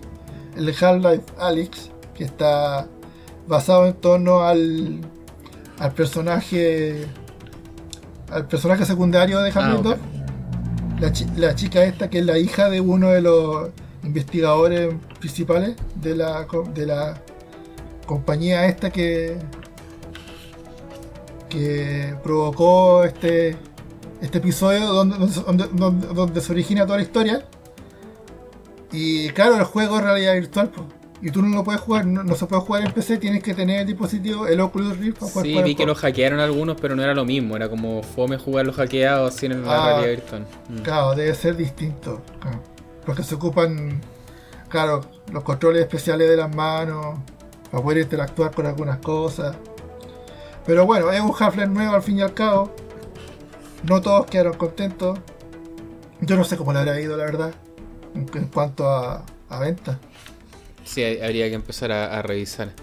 Oye, Pepe, y para empezar a, cerrar como esta, esta primera parte como de los shooters más clásicos, em, yo creo que vamos a empezar a cerrar con la primera etapa de, de ID Software cuando estaban sus creadores oficiales, porque ID Software existe hasta el día de hoy, o sea, y, es una locura pensar que hoy los dueños de ID Software son Microsoft, porque ID Software era parte del grupo Bethesda, el cual fue vendido, se, lo adquiere Microsoft hace un, un poco tiempo atrás, una semana, un mes atrás. Pero el ID clásico, cuando estaba Romero, cuando estaba Carmack, todo ello, con el tiempo, claro, fueron desapareciendo y el día de hoy ya son otras personas, ya como que no hay ninguno de los originales. Entonces, como la, etapa más clásica se cierra cuando eh, Carmack, ya el último trabajo donde él lidera también la parte gráfica y todo eso, eh, empiezan a trabajar en lo que sería un nuevo Doom. Que en esta ocasión sí el Doom 3, porque yo durante el podcast le dije muchas veces Doom 3 al 64, pero no, ese es Doom 64. Es que así se pensó. Claro, pero el verdadero Doom 3 es este que, trabaja John Karma, que es uno de sus últimos productos como para, para ID Software, que también fue como una vuelta a sus orígenes, por un lado, porque no era un juego pensado para multiplayer, sino que también vuelve a ser una experiencia monojugador. Eh, Pero también deja un, un, poco el estilo clásico como más desenfrenado y de acción, porque el juego se vuelve también un poco más en esa época estaban muy de moda los survival horror. Los japoneses estaban influenciando mucho con Silent Hill, con Resident Evil. Esos eran juegos que llamaban mucho en el mercado. Entonces, de una u otra forma, Doom termina agarrando algo de eso. Y el, Doom 3 es un juego que, claro, sigue siendo acción en primera persona, pero ya de un pacing mucho más lento. No, no es tan rápido. Más más, inmersivo. Es, una experiencia. Claro, está sumido en la oscuridad, alumbras con linterna. Es como que cambiaron un poco la, fórmula. Y eso a algunos les gustó, a algunos no. Todos estaban impresionados con el motor gráfico. Era también, nuevamente sale un producto de ID Software y es como una revolución, lo, mejor que se veía en la época en ese momento.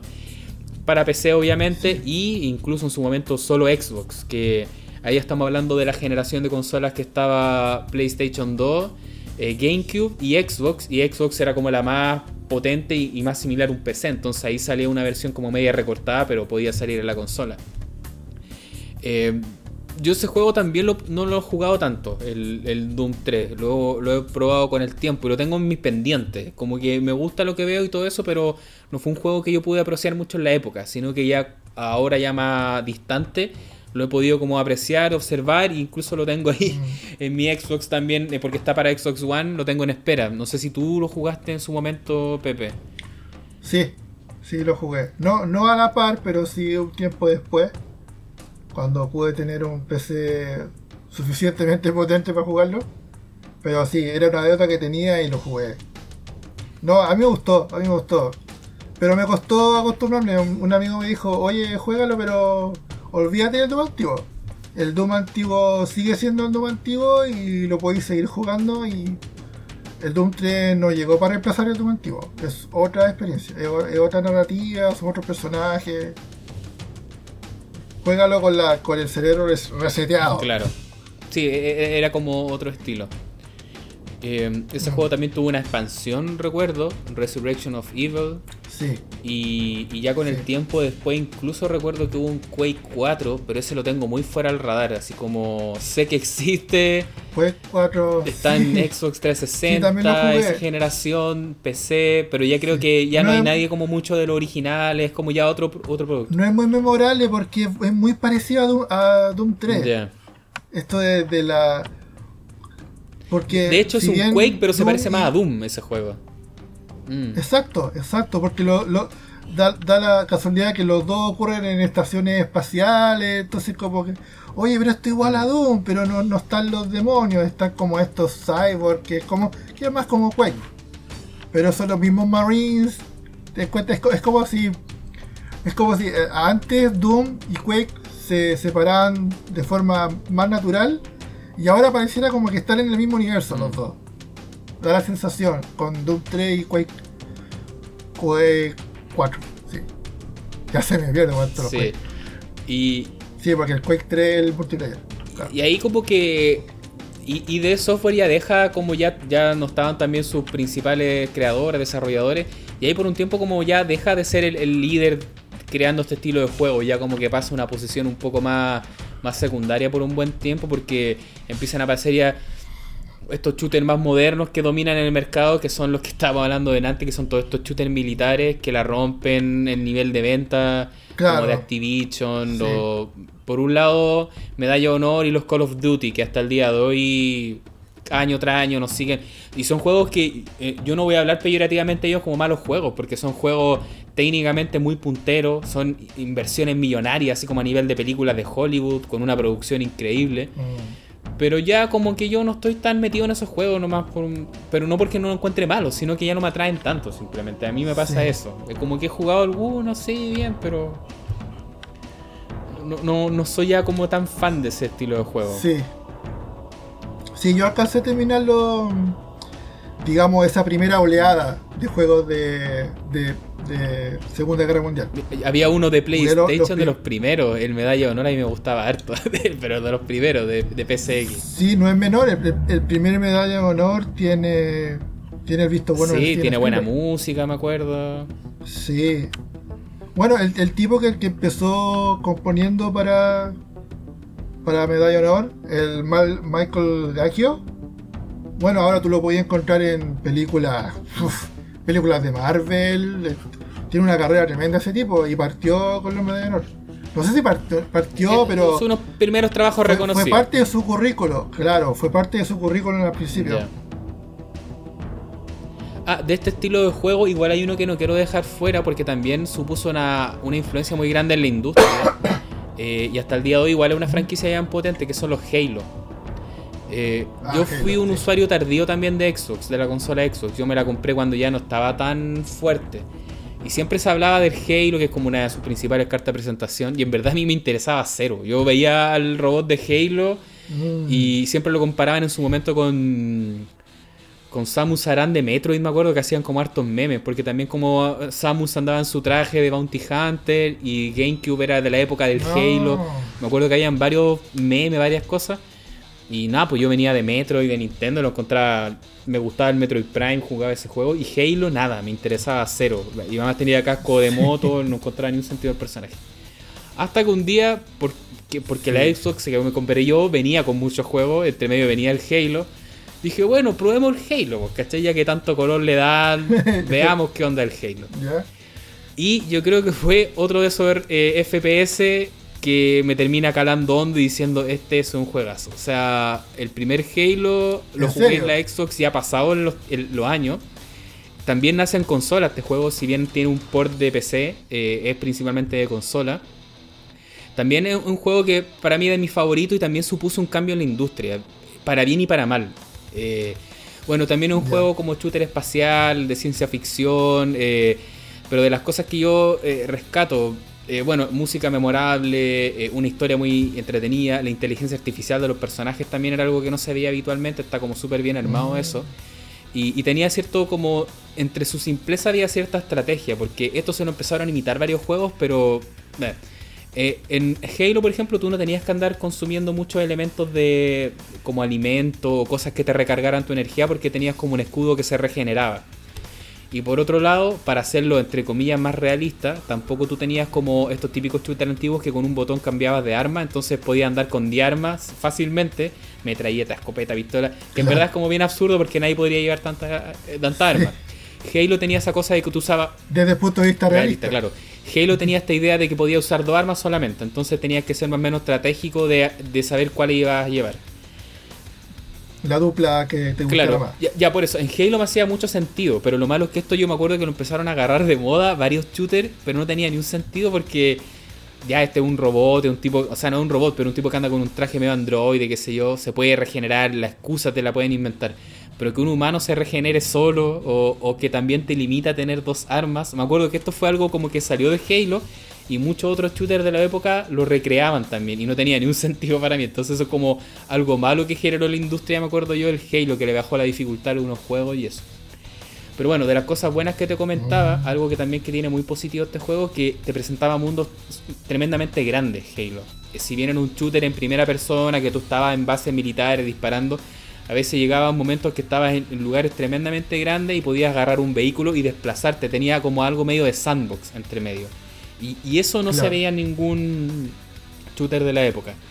Y también por otro lado, eh, también tenía un modo multiplayer que a, mí no me tocó jugarlo, pero para los gringos sobre todo, si esta franquicia muy fuerte en Norteamérica, eh, supuso también un, tema como que no se había visto antes. Y, recuerden también que Xbox, la primera consola, fueron lo que aportaron al Xbox Live, que era muy fuerte el tema de consola, jugar online por ejemplo, Dreamcast ya se podía, en PlayStation 2 también se podía, pero donde en verdad fue fuerte y fue funcional al 100% fue con la Xbox, con la primera, la, caja de zapatos que dicen.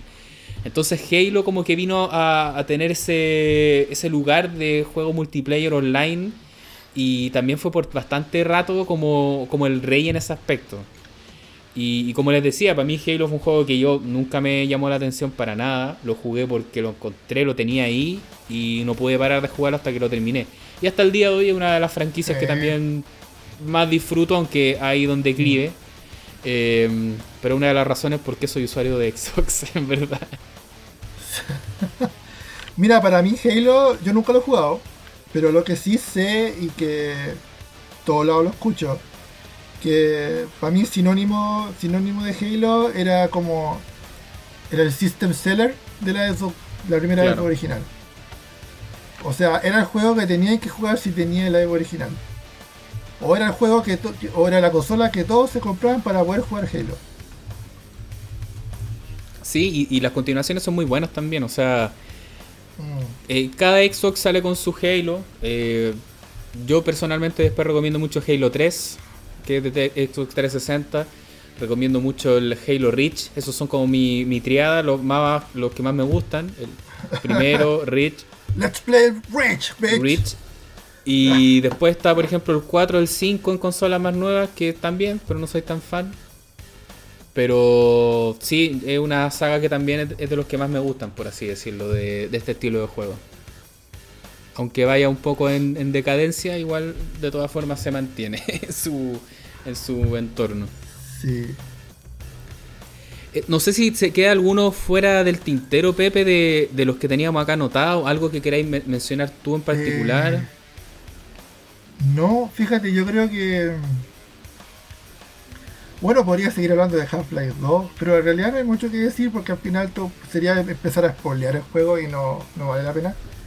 Pero yo creo que aquí viendo la lista avanzamos bien rápido al final. Como que yo pensé que, ah, vamos a tener que hacer segunda parte. Pero sí, yo creo que no hay mucho más que decir porque ya sería como pasando a, a consolas más nuevas. Y sí, pues esa no es como la, idea. Nos ponemos off topic por así Igual me gustaría mencionar eso, más que consolas nuevas, es como mencionar en qué están estas sagas ahora. Eh, porque ahí puedo hacer algunas recomendaciones también en base a, estos juegos clásicos. Eh, lo que sí también te quería dejar la tarea, Pepe, ahí para que la tengáis un tiempo para pensar. De todos los juegos que hemos hablado, ¿cuáles son tres que tú recomendarías? Así como las recomendaciones de Pepe, pero que no la digáis al tiro, sino que cuando estemos cerrando, ¿te parece? Para que las podáis pensar mientras. Y claro, de los juegos que hemos estado hablando, eh, hay algunos que han, resucitado de las cenizas, por así decirlo, han tenido nuevas versiones y, que la he podido jugar y, estas son como las recomendaciones que les quería hacer.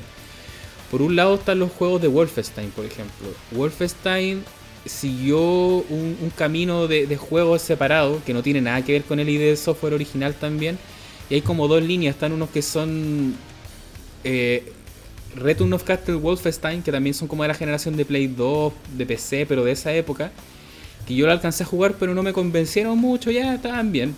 Pero lo que sí quiero mencionar son los últimos que salieron, que son los eh, Wolfenstein New Order, de New Colossus. E, esos son muy buenos, no sé si tú los cacháis, Pepe. No, Acá no estamos saliendo de los temas clásicos de, retro gaming, ya estos son juegos modernos.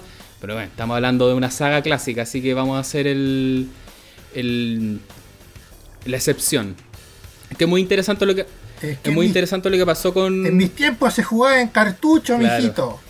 Eh, eh, yo encuentro muy interesante lo que pasa con esta saga porque lo que hacen con Wolfenstein es que ellos inventaron una línea temporal donde los nazis ganan, como que ellos ganan la Segunda Guerra Mundial prácticamente, entonces el mundo está dominado por los nazis y... Ah, yo creo que jugué el primero, el primero Return, ese lo jugué, creo que es como de la época del Doom 3, creo. Ah, no, que, tú estás mencionando, claro, el Return to Castle Wolfenstein, yo estoy hablando de unos que salen después. Ese.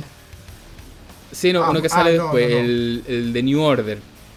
Eh, No, no, ni idea. Bueno, son juegos buenísimos para los que estén escuchando, porque claro, te presentan este, y, pero con los mismos personajes clásicos. También tú eres Blazkowicz, eh, pero es como el mundo es como esta mezcla también de modernidad futurista, pero también con mucha cosa como media steampunk, así como media de, tecnología de la Segunda Guerra Mundial. Es como lo que es como lo que hicieron esto con la película alemana esta Iron Sky. Es como esto, al, eh, los nazis como en la luna, eh, espaciales. es algo así. porque de hecho hay una misión en la luna, que los nazis llegaron a la luna, así que tiene mucho de eso. Pero eso les quería recomendar. Yo encuentro que la saga Wolfenstein ya tiene. Son tres juegos los que hay en este momento, con expansión y todo, y son buenísimos. Eh, son de los que yo he podido jugar ahora y se los recomiendo. Y no sé si tú jugaste los Doom nuevos que han salido también, Pepe. El 2016, ¿no? ¿No, lo has jugado? No, de hecho, de hecho, si algún día llegase a tener Play 4 o un PC bueno, voy a jugar eso. Está en mi lista. Jugar de, de las pocas cosas nuevas que quiero jugar es Doom. Yo ese también lo, lo, jugué el primero, el Doom 2016, y ese me gusta harto también. Eh, sigue esta, esta onda también que se había perdido un poco con el Doom 3. Vuelve a ser un, más frenético, más de acción.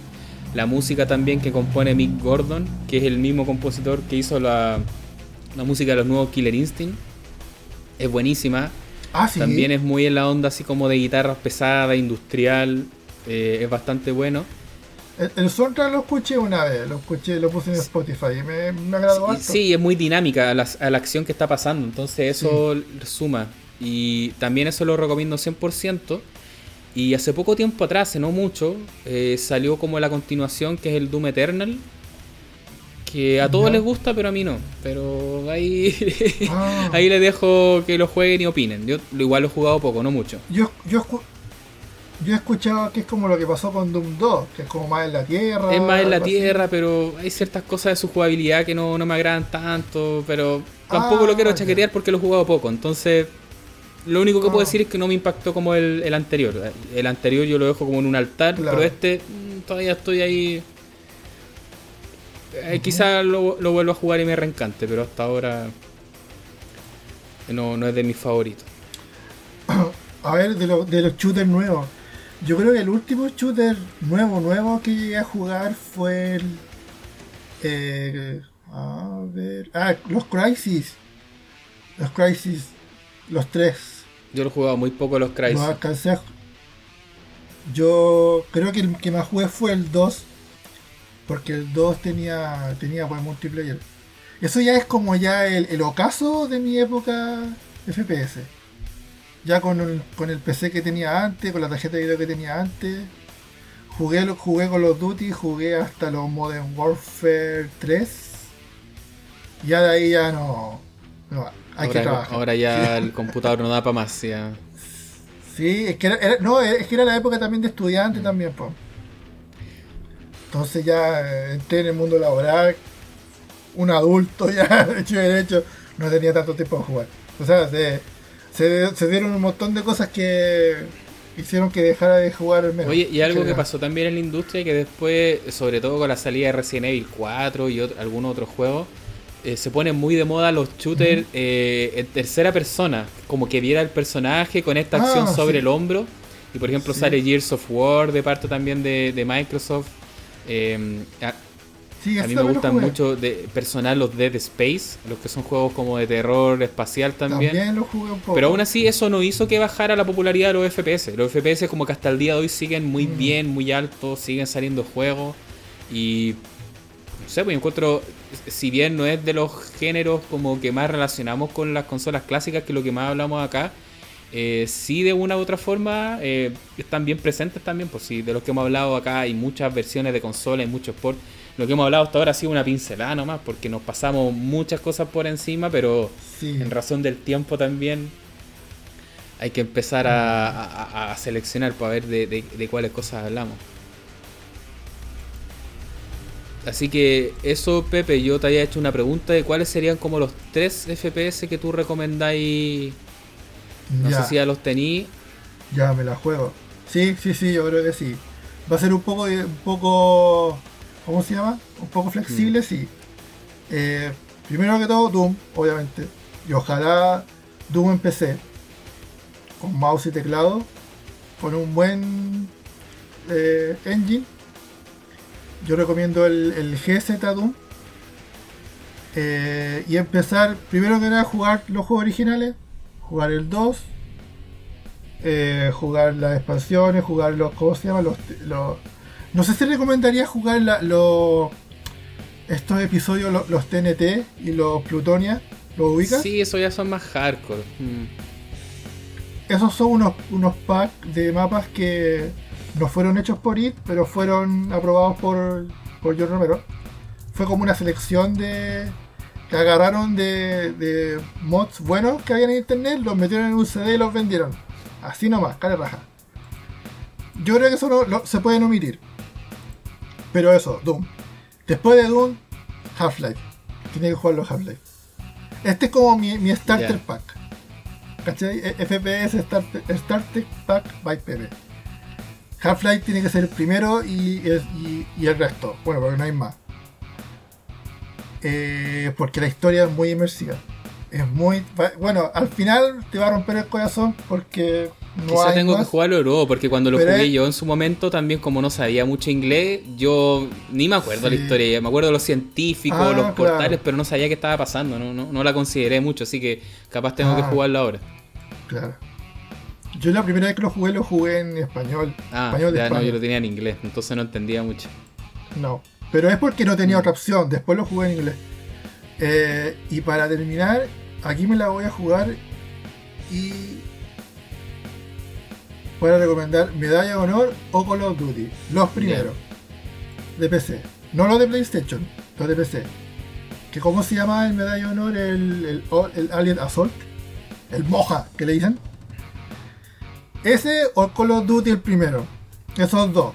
Y ahí va a tener como un abanico más o menos como para cubrir, yo creo, esta época porque no contrasta harto con el resto de los juegos, pero estos juegos bélicos Segunda Guerra, o sea, es innegable que aportaron aportaron a la industria, así que tienes que ser parte de del FPS 101. ¿Qué te parece? Sí, buenísimo. Mira, yo acá tenía mi lista también y en primer lugar también pensé al tirón Doom, pero pucha, lo voy a tener que sacar para no repetirnos, pues voy a decir otra cosa, ¿cachai? Y a mí me pasan dos cosas. Yo, si no pienso en Doom, pienso en Duke Nukem 3D. Yo creo que es como el otro equivalente de la ¿Ya? época que también es interesante jugarlo. eh, era la competencia como más o menos directa y es muy eh, at- atractivo. Yo creo que es como un juego que hay que jugar. y Además, la- la- toda la referencia a cultura pop y todo eso que tiene. Y ya de gustos más personales, eh, lo mencioné varias veces, el GoldenEye. Para mí también es eh, el FP FPS de consola que, que vino a ser algo que ni siquiera en PC se estaba haciendo. Eso para mí fue como algo demasiado fuerte. Sí, Eh, y por último, el Halo. Eh, yo creo que eh, además eso, es- cuando recomiendo Halo, es bueno también partir por el comienzo. No, no recomiendo el 2, el 3, el 4, no. Jue- Jueguen el primer Halo. Eh, es una experiencia también que curiosamente también nace en consola. Yo creo que ahí se nota mucho que yo soy como más de consola que de PC. Que también eh, vino a influenciar mucho la industria porque después habían clones de Halo, habían juegos que no tenían por qué parecerse a Halo y le copiaban a Halo. Por ejemplo, el, el- el famoso este Duke Nukem Forever, este juego que también otro que entró, un development Oh. hell que se demoró mil años y todo eso, sí, pues, tiene jugabilidad de sí. Halo y no tiene ni un sentido. Duke puede jugar con Ah. dos armas, se regenera la vida y es como que no, no tiene ni un sentido. Eh, Entonces, por eso, para bien y para mal, terminó influenciando en la industria. eh, pero esos son los que recomendaría yo por ahora. Pero también pensé en Doom, el primero. Pero ya que lo había recomendado Pepe, Sí. vamos a dejar el, Pero bien, pues súper súper bien porque el- la, la- las dos listas, por así decirlo, se complementan. Sí, así. O sea, entre las dos puede haber una lista súper buena. Sí, Súper pues, completa. esa es la idea. Así que eso, Pepe, yo creo que, que estamos. eh, tratamos de nuevamente hacerlo un poco. es más o menos acotado, pero nos, nos pasamos un poco del tiempo. Pero nada, esto también está dentro de lo que esperamos que haya salido el, el programa. Así que esas son como. Como siempre también mencionamos, estas son como nuestra experiencia, nuestras recomendaciones. No se lo tomen en serio como que esta es la guía definitiva. Esto es mucho de gusto también, o sea. Yo creo que Sí. Títulos nos vamos a estar dejando fuera que pueden haber sido muy importantes para ustedes, muy influyentes. Y eh, sí, puede que haya sido así. Si acá es como más la, historia que nos toca a nosotros, al final, cómo, cómo vimos estos juegos desde afuera en, algunos casos, como yo cuando no tenía PC o cuando los pude probar o como vimos la, la versión desde, desde, la parte más consolera. Así que eso, Pepe, no si, si a ti te queda algo más que mencionar. Eh, yo creo que estamos bien. Yo lo que iba a hacer es que iba, iba a mandarle un saludo a los chicos de Modo 7 que hace poco cumplieron un año. Ah, sí, del podcast donde participamos también hace un tiempo atrás. Sí, así que un saludo para ellos, donde estén, allá en la lejanía del Caribe. Sí, pues y los chicos de República Dominicana, así que un saludo también, capaz que nos escuchen en este capítulo, si es que llegaron hasta esta hasta esta parte, hasta esta altura. esta altura del capítulo. Así que nada, pues un saludo también para, los chicos de, Modo 7. Y eso sería todo. Muchas gracias como siempre por haber estado escuchando esta conversación. Eh, esperamos que nos den ahí también su like en las plataformas donde estamos. Estamos en Facebook y estamos en Twitter. Ahí nos buscan como Pixel Mega Shock. Y como siempre también muy abierto a que nos hagan sus recomendaciones sobre qué tema les gustaría que, que debatamos, que que acá eh, compartamos y a ver si también vuelve Esteban, que no nos acompañó por este capítulo, pero veremos si lo podemos motivar a que vuelva también, que estuvo bastante entretenida la conversación con él. Vamos a buscar un tema que, lo entusiasme. sí, a, ver si lo, entusiasmamos. Ya vos, Pepe, un abrazo. Un saludo también para todos los que están pues, ahí escuchando aún. Sí, pues, anden con cuidado, cuídense que todavía todavía el peligro no ha pasado. Hasta la próxima. Chao. Ya. Chao.